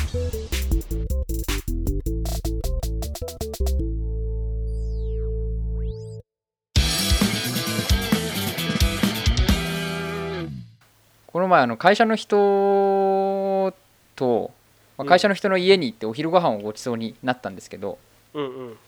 会社の人がですねあのそうめんにはまってうんうん、そうめんを食べる会っていうのを開いてもらったんですそうよ。めんを食べる会はい、いい夏だねそれはとてもなんかそうでちょうど暑い日だったからねすごく良かったんですけどうんでその会社の人があのとにかく美味しいそうめんだからというふうに言っうんてうん誘ってくれたんだけど、うんそこで出てきたそうめんがですねうんうん三輪そうめんほう三輪きあのき三輪そうめんっ聞ていういたそこうとめないんで、えっと、奈良県うんのうんそうめんなんですよ、うん奈良県のね桜井市っていうところなんですけどあもうそんなそこまで町まであるんだそのそう桜井市の中にその三輪地区っていうのかな三輪って場所があってその三輪そうめんっていうのはやっぱそのエリアで有名なそうめんらしいねうんうんで、まあ、大阪からも行けて京都からも行けるような場所なんだけどいわゆるそうめん自体はあの手延べそうめんっていうよく聞くじゃ手んで伸ばすやつは伸ばすやつあで、まあ、すっごい細いいいやつはすごく細くてうんで熟成させるんだって伸ばした状態でっへえていうそうめんだったのなんかすごそうだね全然俺そそうめんに詳しくないけどそう俺もそうめん詳しくないんだけどで、まあ、最初そのそうめんがさあの1羽っていうのかなあのうんうん一束ね一束一あれうん一羽っていうのかなでそれがねすごくあの、まあ、見見たんだけどやっぱその一本一本がとっても繊細でねうんうんうんそうめんの細さじゃないみたいな細さなんですようーんで何の細さかって言われるとちょっと表現できないぐらいこうと白くて綺麗な細い なんかね棒なんですようーん何とも言えないもうあれは全然あの普通のいわゆるさイボの糸うんとうかとん、違うねやっぱり違う全然違う細さがもうであのーちょうどその食べ2種類食べさせてもらってその細さ違いで2種類だったんだけどその三輪そうめんで2種類あるってことそうそうあえっとね宮そうめん自体でね3種類か4種類その太さによって種類があるんだあけどあるんだ今回は一番細いのを食べた食べ一番細いのとあともう一個種類を別のやつを用意してくれててうんうんうんで一番細いやつでどのぐらいのお値段なんでしょうっていう話を、はいはいはいまあ、ちょっと調べてみたんです私は値段はうん聞いたんだけど、まあ、ちょっとちゃんと調べてみたらうんえっと、まあ、分かりにくいですけど 300g で1300円だったんですよ、わかりづらい で比較にわかりづらいイボの糸調べたらはいはいはいいいね 300g でうん300円だったんですおーおー4倍高っ高いすごくうんでやっぱりその熟成をさせたりとかうんすることでやっぱ多分高くなってるんだと思うけどはいはいはいあのその一番細いやつがうん今回食べたやつが、あの神舞っていう名前でそう神めんのその名前名前が神様の神にあの舞うん舞姫の舞っていう字で神舞っていうそうめんだったんだけどはもう名前がすごいでしょあすごいねあ神のー秘的だねそうそうそうだからちょうどねその三輪し三輪っていうところもあの山がご神体で神社があるような場所なんだってうんうんうん、うん、すごうんくあのもともとちょっと神聖な場所みたいなんだけどうんそうでそこの、まあ、その神舞っていうのを食べたんだけどうんあの間違いなく過去最高のそうめんですへえすっごく美味しかったもう何が美味しかったっていうかねあのすっごい細いのに麺がねすごくしっかりしてるんだよねあそうなんだもうふにゃふにゃじゃなくてさ食べ応えがあるのそうそうそうそうあの我々あの埼玉でラーメン屋さんに行くじゃないですかああうんうんうんであのいわゆるつるぱつ麺って言ってさちょっとうんうんこはうい歯はいごたえのあるしっかりしたあの粉を感じる粉っていうかそうのんうん美味しい麺じゃんラーメン屋さん行くところ四つ葉中華そば四つ葉四つと葉かあもう今とちょうどそれが今思い浮かんだわその麺で言われるそうそう寿製麺吉川とかああいう麺がしっかりしてるじゃんあれうまいよねああいう感じ俺もね食べた時にそれが思い浮かんだバッとああいいねあのなんつうんだろそれうはいい意味で芯があるっていうかさああわかるわーわかる四つ葉の麺うまいもんそうなそうそう本当ラーメン屋さんまめちゃくちゃ行きたいとは思わないけどあの四つ葉は本当に無償に行きたくなるああーの食感と歯ごたえをもう一度食べたいって思いたくなるうそうだよねあ俺もそうなんだけどまあそういうそうめんだったんですよもう痛く感動しました私は、すごいねうん、あほんと食べてみたいな ごめんね今日ね用意してないですあの前回のあのーアイスみたいに用意してないんですけど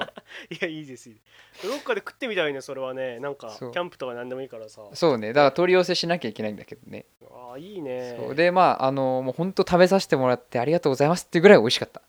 なるほどそうでいいねあのー聞いたら、まあ、聞いたらっていうかその作ってるとこを見てたんだけどうんうん茹でじその紙米は茹で時間がね30秒なのああなるほど細いからそうもう本当あのいわゆる粉落としじゃないけどさ、うんうんうんうんよくあるじゃんバリカ博タ多とのかねう、うんん30秒で食べ頃なの なあもうしゃぶしゃぶみたいなもんだもんこうそうそうそうそうつけてこうねでえーあの食ってみてそれすごいもうそれだけでもうほんとねあの茹でて氷水っていうかもう冷たい水で流してうんめんつゆつけて食べるだけでもうほんと超美味しいんだけどあーもうシンプルにめんつゆでうまいねそうそうそうそうそもそもさそうめん食べる時ってさうんちょっと料理楽したい時じゃんっそうだねていう気しするじゃん手気間軽にを省いて簡単にってことだよねそうそうそう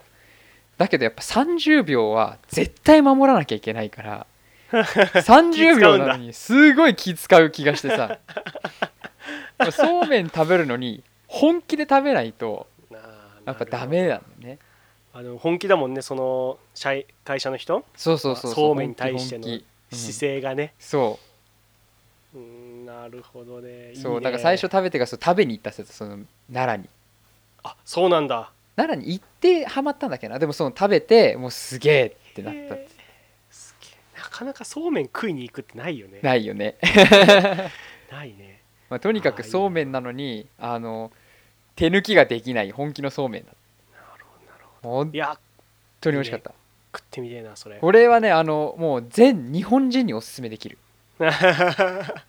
えっと身は三輪そうめん3三輪にそあの車輪の輪三輪あそそうっちの身はね、うん身はねあーそうの紙米神間やっぱそうめんって日本人の DNA に多分入ってるんだよね食べるっていう ことが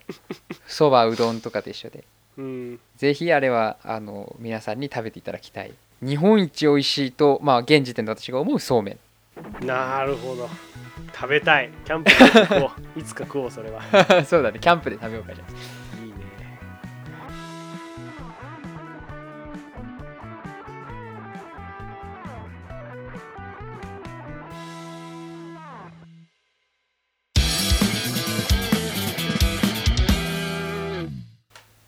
あの F1 ってあるじゃないですかおうおうモータースポーツ、まあ、レースですよね、での世界最高峰と言われるレースカテゴリー F1,、あの低い車体でそうそうもうそなんうかでっかいタイヤでってやつだよねそうそうそうロケットみたいな車だよねそうそうそうそうあの、うん羽が前後についててうんうんっていう F1 まあ世界本当世界最高峰のモータースポーツなんですけどうん日本人レーサー日本人の F1 レーサーってすごくやっぱ珍しいんですよねうーんで一番最後に出たのが2014年にあの小林カムイっていううんうん今うんトヨタ系のあのレーサーさんですけど、まあ、その方があの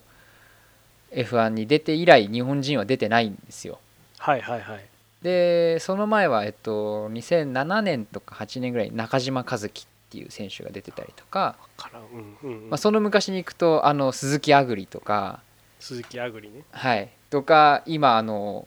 アメリカで活躍している佐藤拓磨とか、まあ、そういうあ佐藤拓磨聞いたことあるそう去年かなアメリカのあの三大世界三大レースの一つで優勝したインディ500っていうので優勝したドライバーそう、はいはいはいでまあ日本人レーサーってやっぱりあのまあ珍しいというか、うんまあスーパースターなわけですよレーサー界では、うんうんうんで今実は F1 ってホンダが出てるんですうんうんうんうんうんうんホンダがあのレッドブルと組んでホンダがエンジンをそのレッドブルチームに供給しててうーんホンダエンジンで F1 走ってるんですよトヨタはじゃあやってないんだ逆にトヨタはやってない F1 は F1 は F1 はねへートヨタはもうやめちゃったあやめちゃったんだそうへーでなかなかじゃあ難しい世界なんだねやっぱそりうそこはとにかくねお金がかかるああなるほど、そうそうそうへでーやっぱりその世界最高峰のレースなんで開発競争がやっぱりすごいうんうんあの0.1秒タイムを削るのにもう何億ってかかる時代世界車で削るのは,、はいはいはいはいそのまあ、ぐでもらそいもうそういうののさ技術のこの進歩の試合で結果普通の車の方にもこうフィードバックがあったりするそわうけそうそうでしそょうそいうのってそうそううんエンジンの技術とか車体の技術とかはうううされるんだけど、まあ、それであの今ホンダが出てるってこともあってあのついに今年あの日本でやる F1 でうんあの練習走行だけ日本人が走ったんですよ。うーん F1 って、うんあの金曜日に練習走行があって、うんまあ、そこで車をこうそそのサーキット用に調整してうんうんで予選があってうんうん決勝レースなんですけどはいその予選の前の練習走行でどれだけそのサーキットに合わせて車を作り込めるかっていうのがすごく大事なんですよ。うーん細かいセッティングをするエンジンはのいはいはい動かし方とか車体とかうんうんあとはその空力って言ってその空気抵抗をどういうふうに処理するかっていうのを調整したりするんだけど、うんうんまあ、その練習走行にあの日本人のホンダ系ドライバーが走ったんですようーん山本直樹っていう選手なんですけどはいはいはいすごいことなのそれはその日本人がやるっていうのは日本人がまあまず F1 に乗るっていうのはもう、えっと2014年だから5年ぶりああテスト走行とはいえテスト走行とはいえはあでその、あのー練習走行もただあのみんな走ってくださいっていう時間じゃなくてうんそのサーキットに車を調整するすっごく大事な時間なんですよ。うんうんうんうんもう決まった時間しかその全チームに、あのー均一に与えられたその時間しかないからうんうん例えば夜みんなが帰った後に走らせて調整するとかそういうのできないからうんめっちゃ大事なんだすごく大事な時間なんだけどそこをこう日本人を乗せてその役を日本人にやらせるっていうのはすごく大きなことなんですよはあたとええそ練習走行を走っただけと言ってもとっても大事な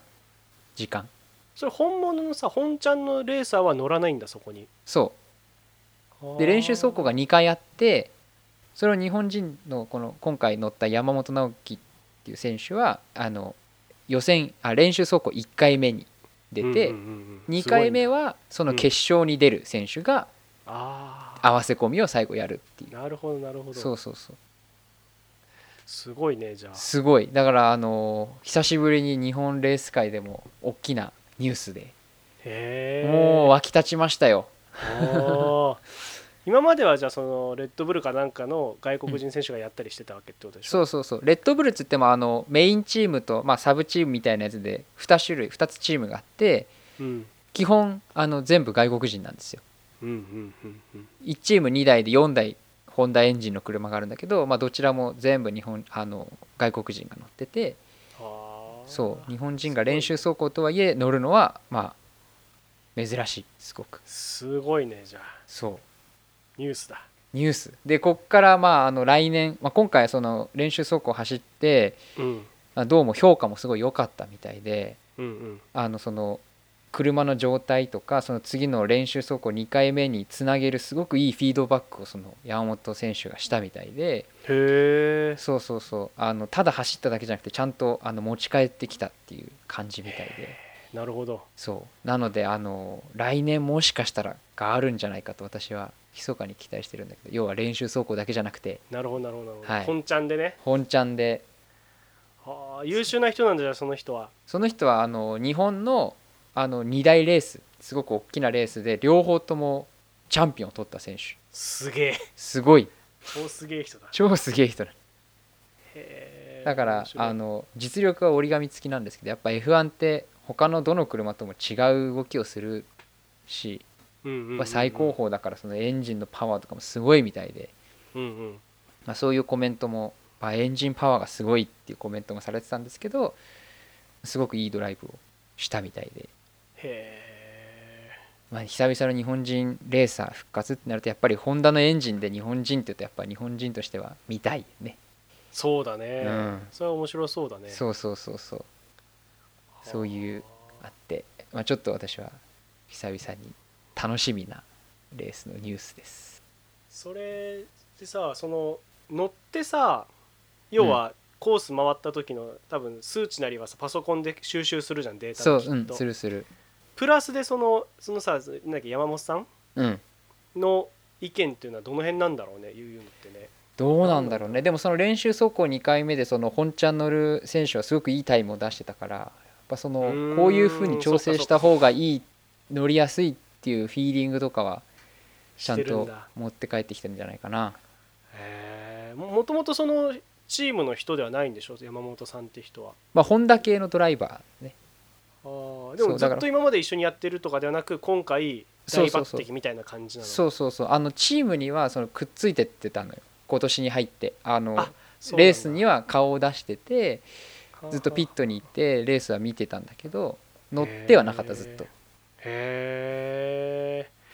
あーでもすごいねやっぱじゃあすごい人がどんどん今 F1 の方にそうそう活そう躍しそうなんだ今そうそうそうそういうことでまああの今後レースの日本人レーサーのまた新しい一つなんか歴史を作ってくれたらいいなとうんいいねこのちょこちょこ入るこのタケルの車コラムみたいな感じとても 好きよ乗り物のコラム鉄道か車ねうん俺はすごい好き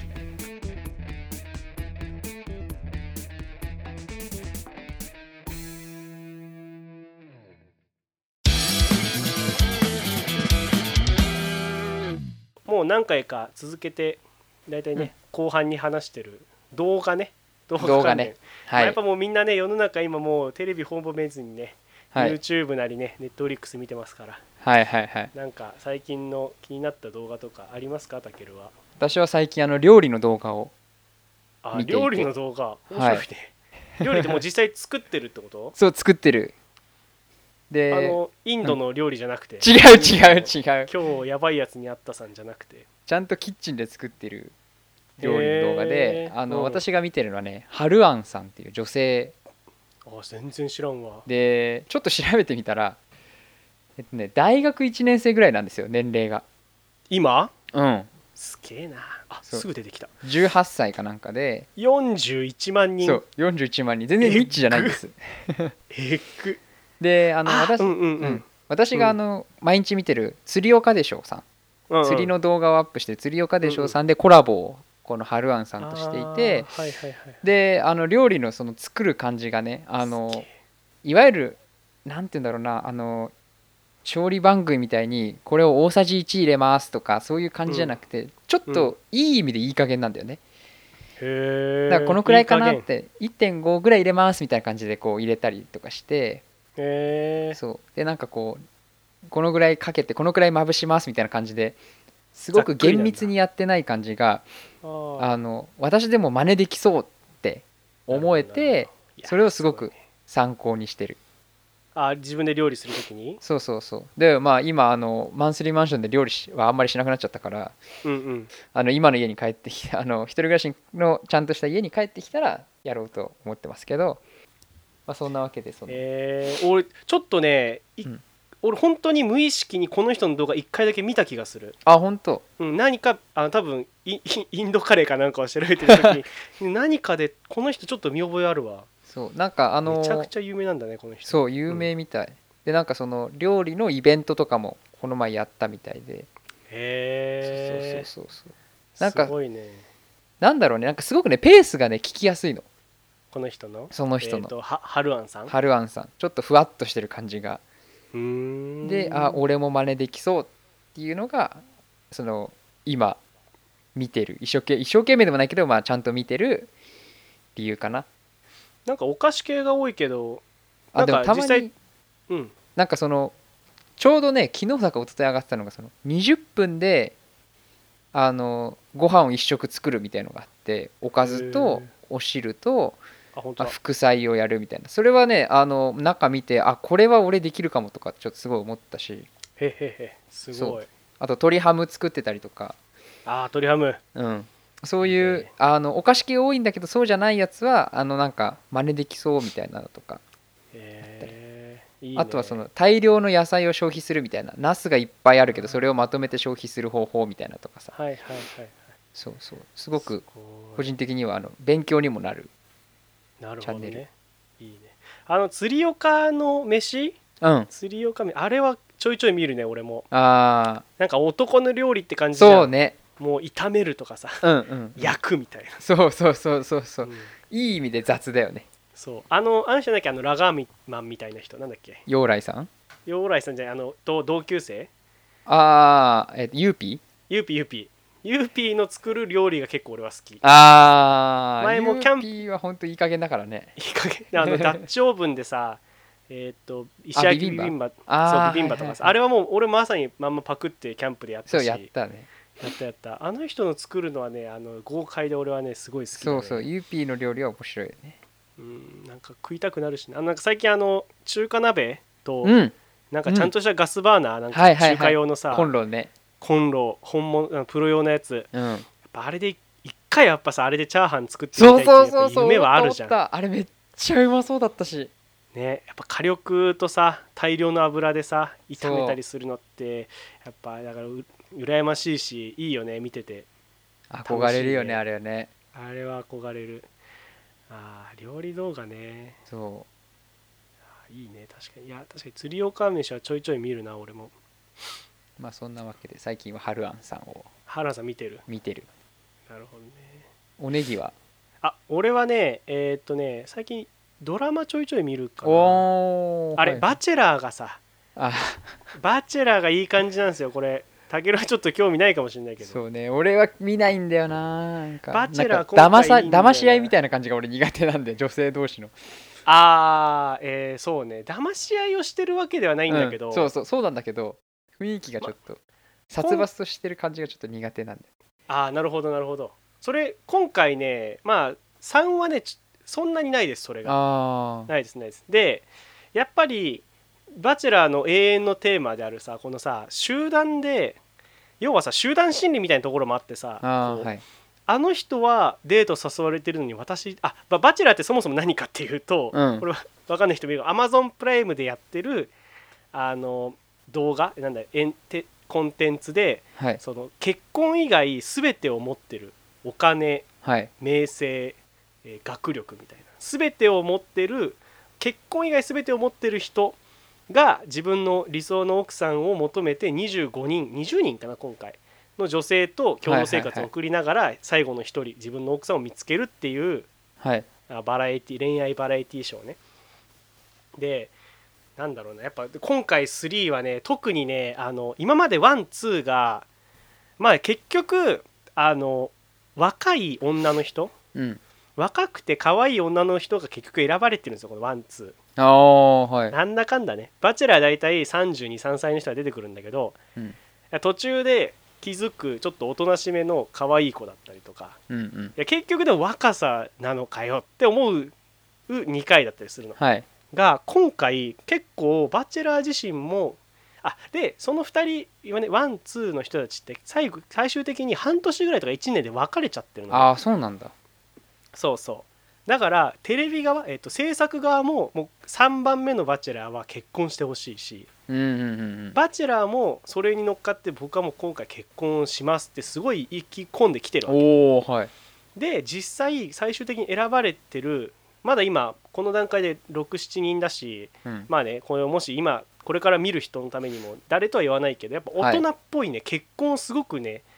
あのなんていうのうんとイメージできる人ああ安が安定感のある感じの人なんだそうみたいな人が選ばれててこれがまた面白いんだよね、はい今までの「バチェラー」とはまた違う感じでね、はい面白くてね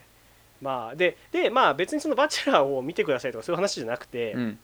最近ちょっとこういう動画の見方できるなって思ってる話があって、はい俺これあの金曜日のていうか木曜の夜中か木曜の24時はい金曜日になった瞬間に、えー、と最新話が公開されるんですはけいど、はいはい結構この23回俺ずっとその最新話をずっと見ててその段階で、えー、とおう24時になった時にはいでこれどういう見方してるかっていうとあのこれにこれを見ながらストリーミングんライブストリーミングしてる人がいてはいはいはいはいはいはい最新話をみんなで見ようっていう、はいはいはいでその人の動画をつけながら見てるの俺は、はいはいはいはいこれ誰かっていうとあのお笑い芸人のエレキコミックのやついさんって人ではいはいはいもともとこの「バチェラー」っていうのが面白いってずっと言ってたのが、えーとやついさんを知そう知って俺も見始めたのやついさんが一番最初なのねはいラジオですごい面白い面白いって言っててあうん見てみようと思ってハマったんだけど、うんそのやついさんがツイッターのライブ使ってそのタイミングあのに木曜の24時を過ぎるとライブ配信してうんあのゲッターズイだっていうすごい占い好きあのー占いがすごいとでのすごいすごい人占いのうんすごい人をゲッターズイダさんと2人でそのああだこうだ言いながら見るんだ見るっていうそれを一緒につけてはいもう同じタイミングに自分でしてね再生はいボタンを押はいはいして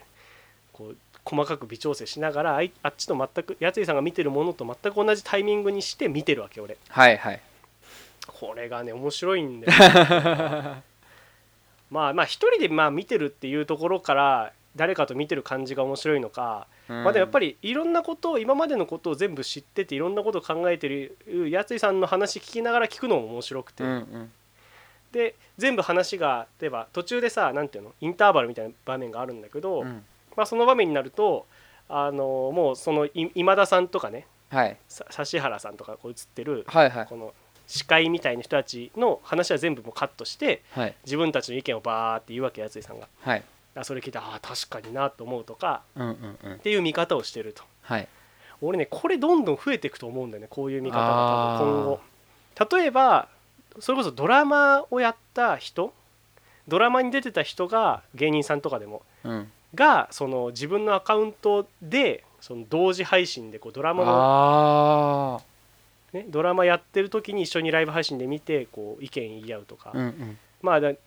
なんていうのうんこ個人の有名人の人たちが結構個人でアカウントをどんどん持ち始めたうんので、うんそこのライブ配信ってのはもっとそういう風な方向で生かされていくと思うんだよねああ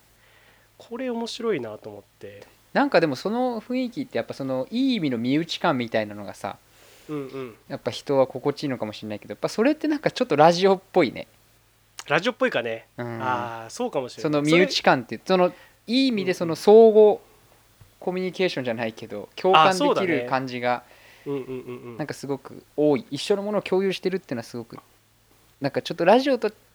似てるけどラジオの一歩先行ってるみたいな感じがするねうんうんうんあとはその前僕らの高校時代のニコニコ動画はいはいはいみたいなあれはタイムラインがいみんな書き込んでる時間は別々なんだけど動画のタイムラインっていうものを一本の軸にして、うんみんなお互いにこう意見を言い合ううんみたいなとこも結構だそれも内輪でこう楽しんでる感じがあってはいはい面はい白かったし、なんならそのやついさんの時は俺つぶやいたらなんかちょこちょこってそしたらそれに反応して、なんかいや僕はそうじゃないと思いますとかっていうこうもう意見の言い合いがあったりとかえこれもね結構面白くてねまあー、そう新いしいうねそうそういうでちょ特にさ今テレビよりもさそういうネットフリックスも含めてテラスハウスとかもそうだけど、うんうんネット上のさちゃんと見れるさバラエティコンテンツがどんどん増えてるから、うんドラマとかうんこれはねこういう有名人の人が生配信しながら見るっていうのは俺増えていくと思うんだよね。あというというね面白い見方を「バチェラー」でしてますよっていうーいいねのとあともう一個だけあの最近ちょっと今までずっと見よう見ようと思って見てなかったドラマがあってはいアマゾンプライムはいで「ザ・ボーイズ」っていうドラマがあるんですよはい海外ドラマなんですけどはいこれ結構面白かったのではいあのちょっとおすすめしたいなっていう話ではいはいあのヒーローものなんだよおおうんアメコミヒーローもうザ・アメコミヒーローみーうたいな、んうんうんでそうアベンジャーズのエンドゲームみたいな盛り上がりがぜこの前まであってはいみんなさこうヒーローものって面白いよねって話にななってきてるね、多分好きな人がめっちゃ増えたと思うんだよマーベルのはいはいはいはいはいこの前なんか特にそのダークナイトとかさ、えー、とちょうど今、えージョーカーがさ公開されてさはいやっぱヒーローものが好きな人増えてると思うんだけどじゃあヒーローが街に助けに来てうんそれで街とか崩れるじゃないですかはいはいはいバラバラってうんいろんな人が巻き込まれてるじゃん怪人が来てうんその巻き込まれた人たちっておざなりにされてないっていう話ああそういうことかはいはい視点がそっち側の人を、そうヒーローの視点じゃなくて、うんそれに巻き込まれてしまったうん一般人が主人公の話なのこれはいはいはいはい衝撃の始まりの仕方するんだけどはい主人公の男の人が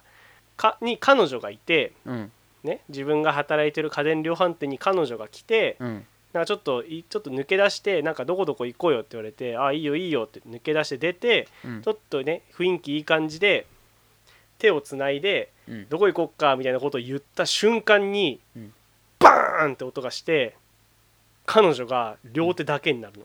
ええで血がピシャーって飛び出てうんかバラバラになった肉片がちょっと見えるの一瞬うおーでそこにの先にいるのがあの A トレインっていうんだけど、まあ、その世の中でいうめちゃくちゃ足の速い身体能力を持った主あのヒーロうんーがぶつかってうん彼女に移動中にああーはいはいはいすごいスピードで走ってたらそれが彼女にぶつかってうんもちろん人間が粉々になってうんで A トレインってやつが血だらけになりながら「ごめん急いでるんだ」シュンっていなくなるっうんていうところがスタートなのこの話おお強烈だな強烈でしょだからまあ元々18禁かなんかで結構グロめの表現はすごいされてる映画だからあドラマだから、まあ、苦手な人にはあんまりおすすめできないんだけどうんそう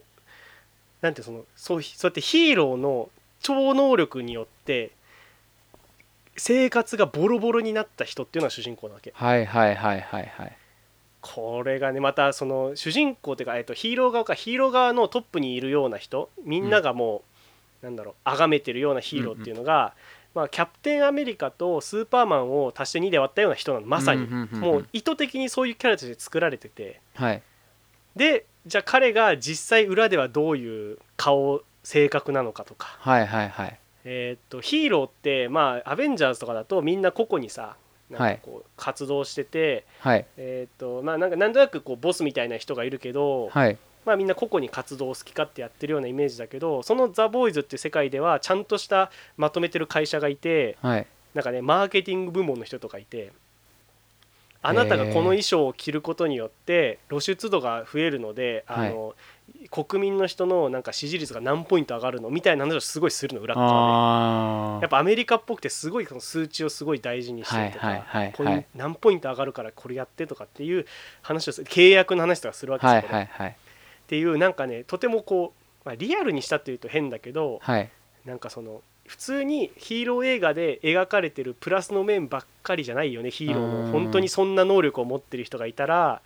そんなことばっかりじゃなくて人間の欲にも絶対こう飲まれるところはあるだろうしう、んうんうんうん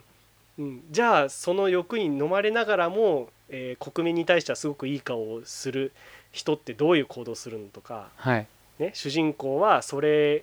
結局アンチヒーローになるわけです主人公はねうんの中でどうやってヒーローに立ち向かっていくのかみたいな話なのねザ・ボーイズってうんうんうんうんだからなんかヒーロー好きとか特殊能力好きはない人ほど多分ハマるんだよね、ああネギちゃんそのヒーローとかって結構好き好でしょき好きもうアベンジャーズもアマアイアンマンからずっと見てたから俺そは、うねアメコミ系のヒーローとか好きだよね好き、まあ、あとそうあとあれスペックとかさ「ハンターハンター」とかさ単純にあー特殊能力持ってはいはるいはいはい話俺結構好きではいはいはいそうで前からそのアメコミのアンチアメコミ話みたいな話でアマゾンプライムでやってるっていうのは知ってたから、はいはい見たいな見たいなと思ってやっと見たので見たらに一気見しちゃった俺2日で全部見ちゃった俺それ出て合宿じゃん合宿超面白かったんだよね なのでもしそういうのに興味ある人はあのアマゾンプライムで最近ネットフリックスがすごいさあ勢あ勢力伸力ばして伸ばしてねそうネットフリックスも好きなんだけどアマゾンプライムも意外と面白いよっていう話ではいはい、ザ・ボーイズっていうのおすすめなので、おーよかったら見ていいみってすくねださい。あのー私も一個そういういわゆるネット配信系の動画でギャオってあるじゃんあーギャオね、ゆヤフーがやってるやつなかなかニッチだね、ギャオは。でギャオであの木梨の会っていう 木梨憲武さんのラジオあの土曜の朝6時に TBS ラジオでやって TBS ラジる、オ。うんうんうんうん土曜朝6時木梨の会っていうのがあってそれの映像版うんうん、うん。で木梨の会っていうのがあって、はいはいはい。ああのーりますね。ラジオの方の会はあの会うっていう会うん、普通での回ね。そうあのギャオ版はあの食べる 会アサリとかの会うん、でそれをやっててそそれがね僕もそ存在だけはね、俺も知ってるから、中身ほんと見たことないけど。それはもう本当にあのラジオで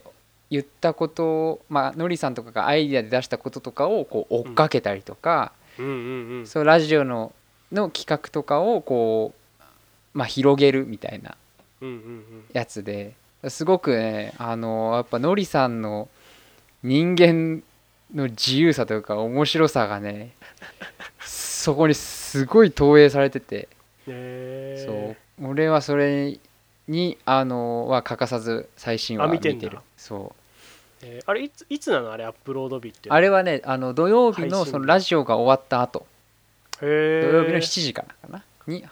に配信される内容はでもその日のさラジオの最新版じゃないんだよねもちそろうんそうそう全然関係ないその前にやった話とかうんあとラジオ全く関係ないっていう時もあるあそうなんだそうそもう全然うなんか別コンテンツの時もあるんだそうそうなんかのりさんがそのラジオ終わった後とかに喋ってる時にこういうのちょっと追っかけてみてよみたいな感じで言ったのを追っかけてみたりとかへえそうでこの前はそのラジオのイベントラジオ側であはいの、はいはいのりさんが歌を出したんだけどうんうんそれを騎士団万博っていう騎士団のうんうんうんイベントで披露した時はした話があってその時はそのラジオで100人ダンサーを募集しますと歌歌の最中踊ってくれる人を100人募集しますって言って、うんうん何でもいいの踊れなくてもいいののりさんっぽいなそれそうなんかとにかくリフとにかく着なよってことでしょそうリフティングやってる とかサッカーのねあとあのいいね のりさんのお友達の人はもううん出てるんだけど、そのダンサーとして あの曲の間ずっとワインを飲んでるとかダンスってなんだってなるねそうそうそうあとはその本当に新体操やってる人もいたりとかうんうん土壌すくいやってる人がいたりとかうー、んもう本面白い当そういういろんなジャンルの人がいてでも合わせるところはちゃんと合わせるみたいなうーんのがあってそれがねあのーもう本当なんて言うんだろうな男として自由に生きてるっていうかそのやりたいことをやってるっていうのがすごいってかっこいいってやっぱ思うからうんうんうんそれをなんかのり木梨憲武さんっていう人間の一人の人としてそういうのが見れてるのはすごく面白い面白いねそれはそうなんか好きなことやっていきたいとかそういうの特別俺は強く思ってないけどうんやっぱその自分の理想っていうのをすを形にどんどんしてるっていうのがすごく面白くうんてそれはねすごいよねなんか毎回見ちゃうねいやーのりさんのラジオもずっと聞いてんのじゃ聞いてる聞いてる聞いてるあでも俺はあのえっ、とラジオクラウドで聞いてるんだけどまあああほラジオクラウドやほぼってほんぼのあれはフルで流してくれるからあそうなんだ聞いてるえー面白いそう面白いんだよ ねままああなあかなかのニッチだねそれねみんなにおすすめできるかどうかは怪しいけどうん まあ、興味がある人は結構あの有名人とかもポコポコ出てくるんでねのりさんのお友達みたいなので小栗旬が突然ラジオ来たりとか、へーそういう映像が出たりとかもするしそれはすごいそうサッカー選手が突然来たりとか、うんうんうんうんまあ、面白いですよかったらいいね一回ぐらい俺も聞いてみようかなそのギャオかギャオ全部配信さ全部見れるのそれとも最新話だけとかなのあ全全部見れる全部見れるあのあ全予部告編は途中であのある時が来ちゃうと見れなくなっちゃうけどうんあのちゃんとしたストーリーのやつは全部見れるかあ見れるんだ、ら、うん、なるほどねじゃあ10個ぐらいもう40何回やってんのかな確かあすげえやってるそっ確かもうそんなでも1年ぐらい経つのかもう1年経ったラオジオはちょうどそうかあのこの前の10月の一番最初の週のああそっかそっかそっ放かそっ送かで第あの1周年そうかそうかすごいねそうまあよかったらはい見てみますじゃはいあという感じかな面白そうですいいですね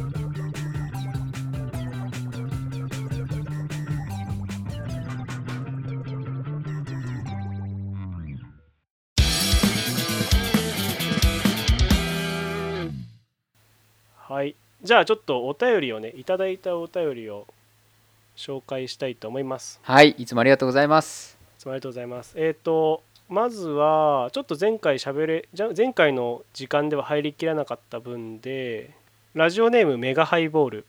はい僕は日本の飲み会で乾杯をするときに必ず最初ビールを頼まなければいけない風潮に疑問を感じていますビールがそんなに好きではないからかもしれないですが僕と同じように思ったことがある人は多いのではないでしょうかお二人はこの意見どう思いますかはいという話ねまあ確かにね生ビール多いよね生でってねそうねとりあえず生みたいなねうん、どこ行ってもそうだもんねうん、そう会社まあ人関連とかね人人数が多いとねそうねやっぱそうならざるを得ないっていうところはあるよね、うんタケルはどうしてるこれあんまだってビールそんな飲みますって感じタケルはいやでもなんか1杯目は飲むかな合わせてるかもとりあえずビールにしてるうん本当はビールじゃなくていいあーそれは例えばさ少人数例えば6人とかのさうん4人とかでもさ会社の人と飲む時もととりあえずそうしてる自分一人だけビールじゃなくなるんだったらやらないかもあー誰かそうなんだ他の人が一人いたらいや違うの頼むあーなるほどねやっぱちょっと気使うんだそこは気使うねなんかあーなねるほどね俺もう最近気にせずに最近レモンサワーよく飲むんだけどあ俺もそうなの最近あレモンサワうー、んうんなんか俺結構気にせずに言ってるかなレモンサワーってでもねあのありがたいことにうちの会社の人とか結構なんかあの、うん違うの頼むんだよあそうなんだそうそうそうだからあのとりあえずビールっていういつもいつもそうってわけではないうん、バラバラで頼む時も結構あるあるあるあるあるあと一人お酒飲めない人がいるとさうんうんうんソフトドリンクの人がいるとやりやすいそれはそうだね、うん確かにうちの会社もあんまりあのもうお酒苦手なんでそもそも飲まないですっていう人が結構多いからはいはいはいはいソフトドリンクって言ってさもうバラバラになりだすとみんな結構気にせずに頼んでるかな自分の好きなのをね、うんうんうんあんま誰もそれを言わないしね多分そうだちねの部署そんなに体育会系の人いないから、はいはいはいはいなんかもう聞くとりあえずちゃんと聞く何飲むみたいなあ無理しなくあのビールとか 1, 杯目生でで無理しなくていいよっていう体でちゃんと聞いたりするねあああそうそうだからあんまりあれかもでであとは大人数の時なんか部で全体で飲むとかって時が何回かあって、うんうんなんか年の始まりとか、うんうん、新入社員入った時とかねで例えば30人とかさ、まあ、うちの部でいうとね40人ぐらいのはいメンバーでやる時はさすがに俺も1杯目は生にしようと思うしあそれはそのほら多分あのレストランで働いたこともあるからわかるけど、はいはいはい1杯目ってとにかく早く出したいのよあああはいはいはい乾杯したいじゃんぜ早く、うんうんうんとりあえず乾杯ができてればあとお通しが何であれ遅くてもそんなに文句は言われないんだけど、やはいはいはいっぱ最初の1杯があのにいかに時間かけないかって結構大事なんだよねやっぱね。はいはいはいレストはランいでだから大人数の時はそそこのあの店員さん側のオペレーションも考慮して結構俺はもう生ビールで押し切る時は結構あるなんでそこ考慮すんだよじゃないとやっぱみんなもイライラするじゃんそれって、まあねそううねんだから生ビールとりあえず生ビールであのノンアルの人はウーロン茶にして、ではいはそいこから先好きなもの選んでもらうとかね、はいはいはいはい結構しちゃうかもな意外とそういうあのううなんていうの店員側からするとそっちの方がありがたい時はあるっていうはいはいはいはいはいまあ、あったりするよねまあ少人数の時は全然俺は気にしないけど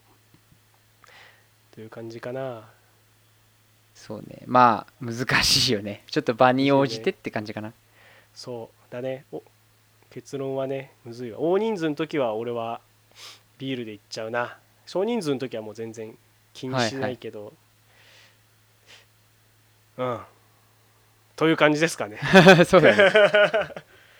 じゃあ次行きましょうかえーっとラジオネームサソリをサリソというやつはリとソを間違えてるはいありがとうございまネギすはい。ネギたけるこんにちは。こんにちは、こんにち はえーいつも楽しく聞いております。素敵なジングルが増えたり、お二人のトークが回を重ねるごとに面白くてつい笑ってしまいます。ありがとうございますかっこネギのエロかっこネギのエロ動画履歴消し忘れ。ありがとうございます。 それを褒められるなんてねあと島風の話、前回だね。はいはいはいはりょい両方前回の話、えっ、とは第い4回の話ね、はいえー島風の話、とても勉強になりました。はいえー旅行会社勤務ですが10時ジャストに近鉄の端末を叩いても取れたことはほぼありませんえー、そうなんだまた島風発見島風をし発見してほしい時は、えー強運なタケルに依頼しようと思いあまあすもうちなみに小田急ロマンスカーの展望席も全く取れないですよとあこれだから旅行勤務って何だっけ、えっと、端末を叩いてもっていうのはあれってきっとあれだよねその会社のあう旅行ん会社の機械があって要は予約をうんうんこ の人もこの、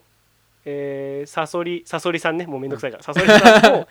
えっ、と多分自分の会社のパソコンなりなんか俺機械わかんないけど、うんうでんその空いたオープンの時にすぐこはいはうい買うっていうのをやってるってことなんだね、うんうんきっと仕そうだね事で。えー、そうなんだやっぱ難しいんだね取れたことないんだって、ほ ぼちょっとよかった取れてすごいねでも武尊も確かすごい連打してたんだよね確かねそうそううそうそうそすごいねあと取る人がいるんだねこのなんていうの旅行会社経由でさうそうだねそうだねなんかねこういうのってさビジネス系のさその発見を依頼するようなイメージがあるけどうんうんうんそうだねあのすごい旅行っていうよりは旅ねあなんて言うんだろうね出張とかの方がイメージあるよね、そうそうそう出張のイメージあるからね島から普通に楽しんでんじゃねえよって思うけ どね発見する人はあまああの私もあのいつでも多少お金積んでくれれば受け受けたまりますってことでできないよ会社の仕事なんだからできないよそうだねこんなの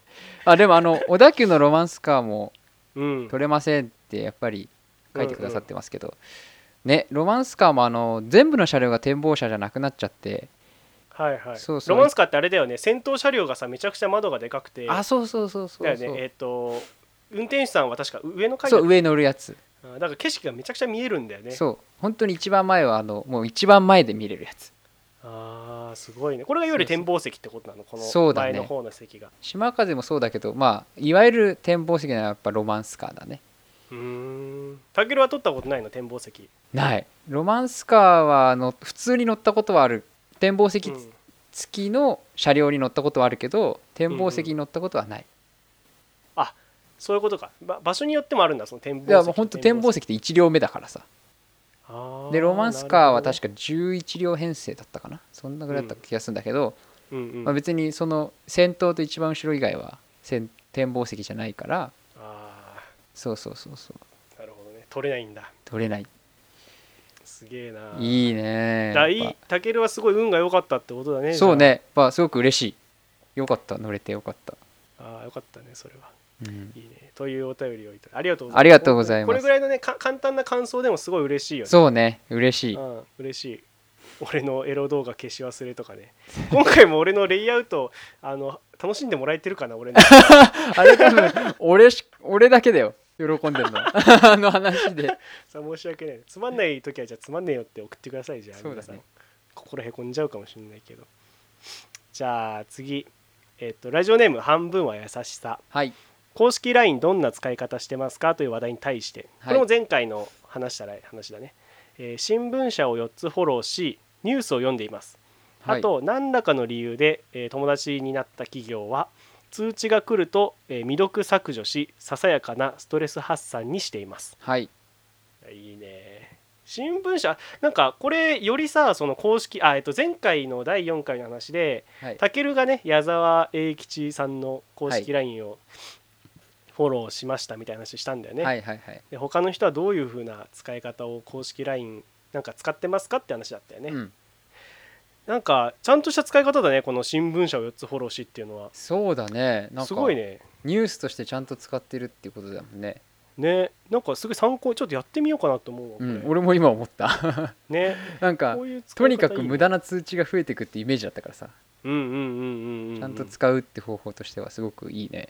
ねそうこの前たけるのその話があってから試しにね3日間ぐらい放置してみたんだよはいはい80件になった俺あれが通知 が全部であの一回3送日でってくれたよねこんぐらいってあ送った送っ送った送ったあれ1日分たあれちょっとびっくりしたもん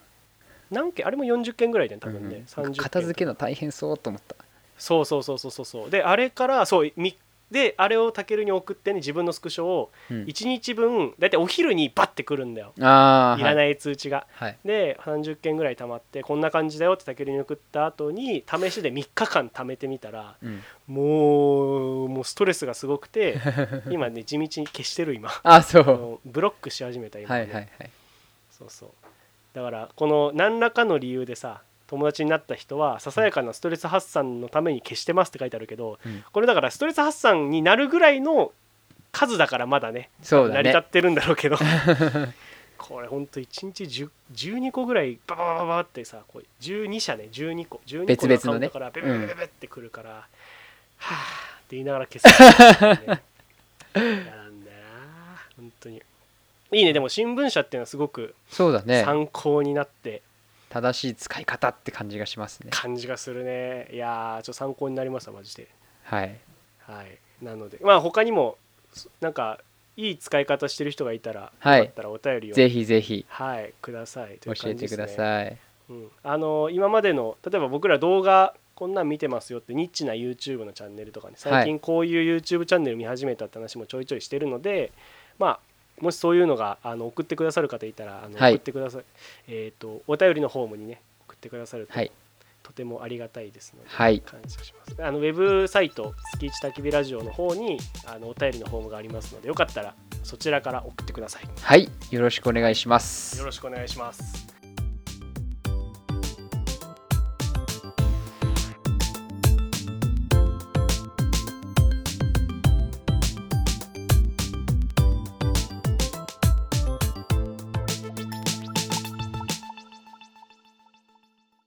月一焚き火ラジオそろそろお別れのお時間です月一焚き火ラジオは毎月1日にトークを配信しています配信を気に入っていただいた方は、ぜひ Spotify でチャンネルフォローしてください。また、ウェブサイトにはお便りフォームを設置しています。感想などいただけるととても嬉しいです。月一焚き火ラジオと検索してみてください。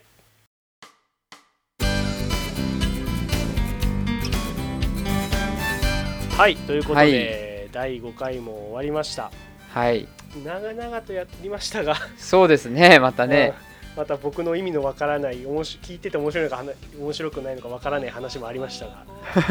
がレイアウトのね大丈夫だったかな不安だなこれがすごく、ね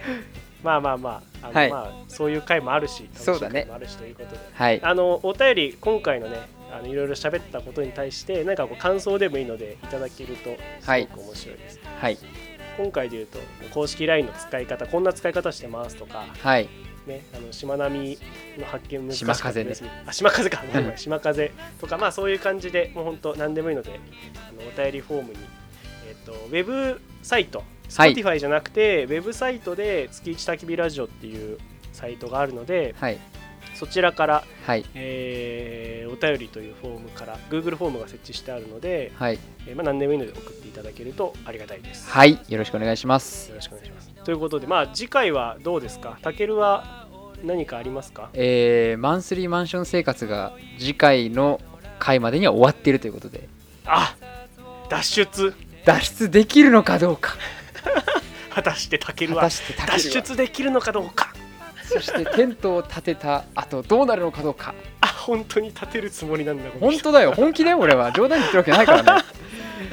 うこれあれだよあの立てた後なんかいい感じだったらホームページに載せてもいいと思ってる写真おもろいねじゃあ次回楽しみだねその話でネギちゃんはああ僕は、えっとはい本当あのちょいちょい言ってましたけどあの単純に海外旅行は予定しててはいあのアメリカニューヨークに本当一人初めての一人旅なんですけど行くつもりなんで楽しみであすなんねかねいろいろ喋れることがあると思うのではいはい、楽しみにしてください。ということで、えー月一焚き火ラジオ、また次回お会いしましょう。さようなら。さようなら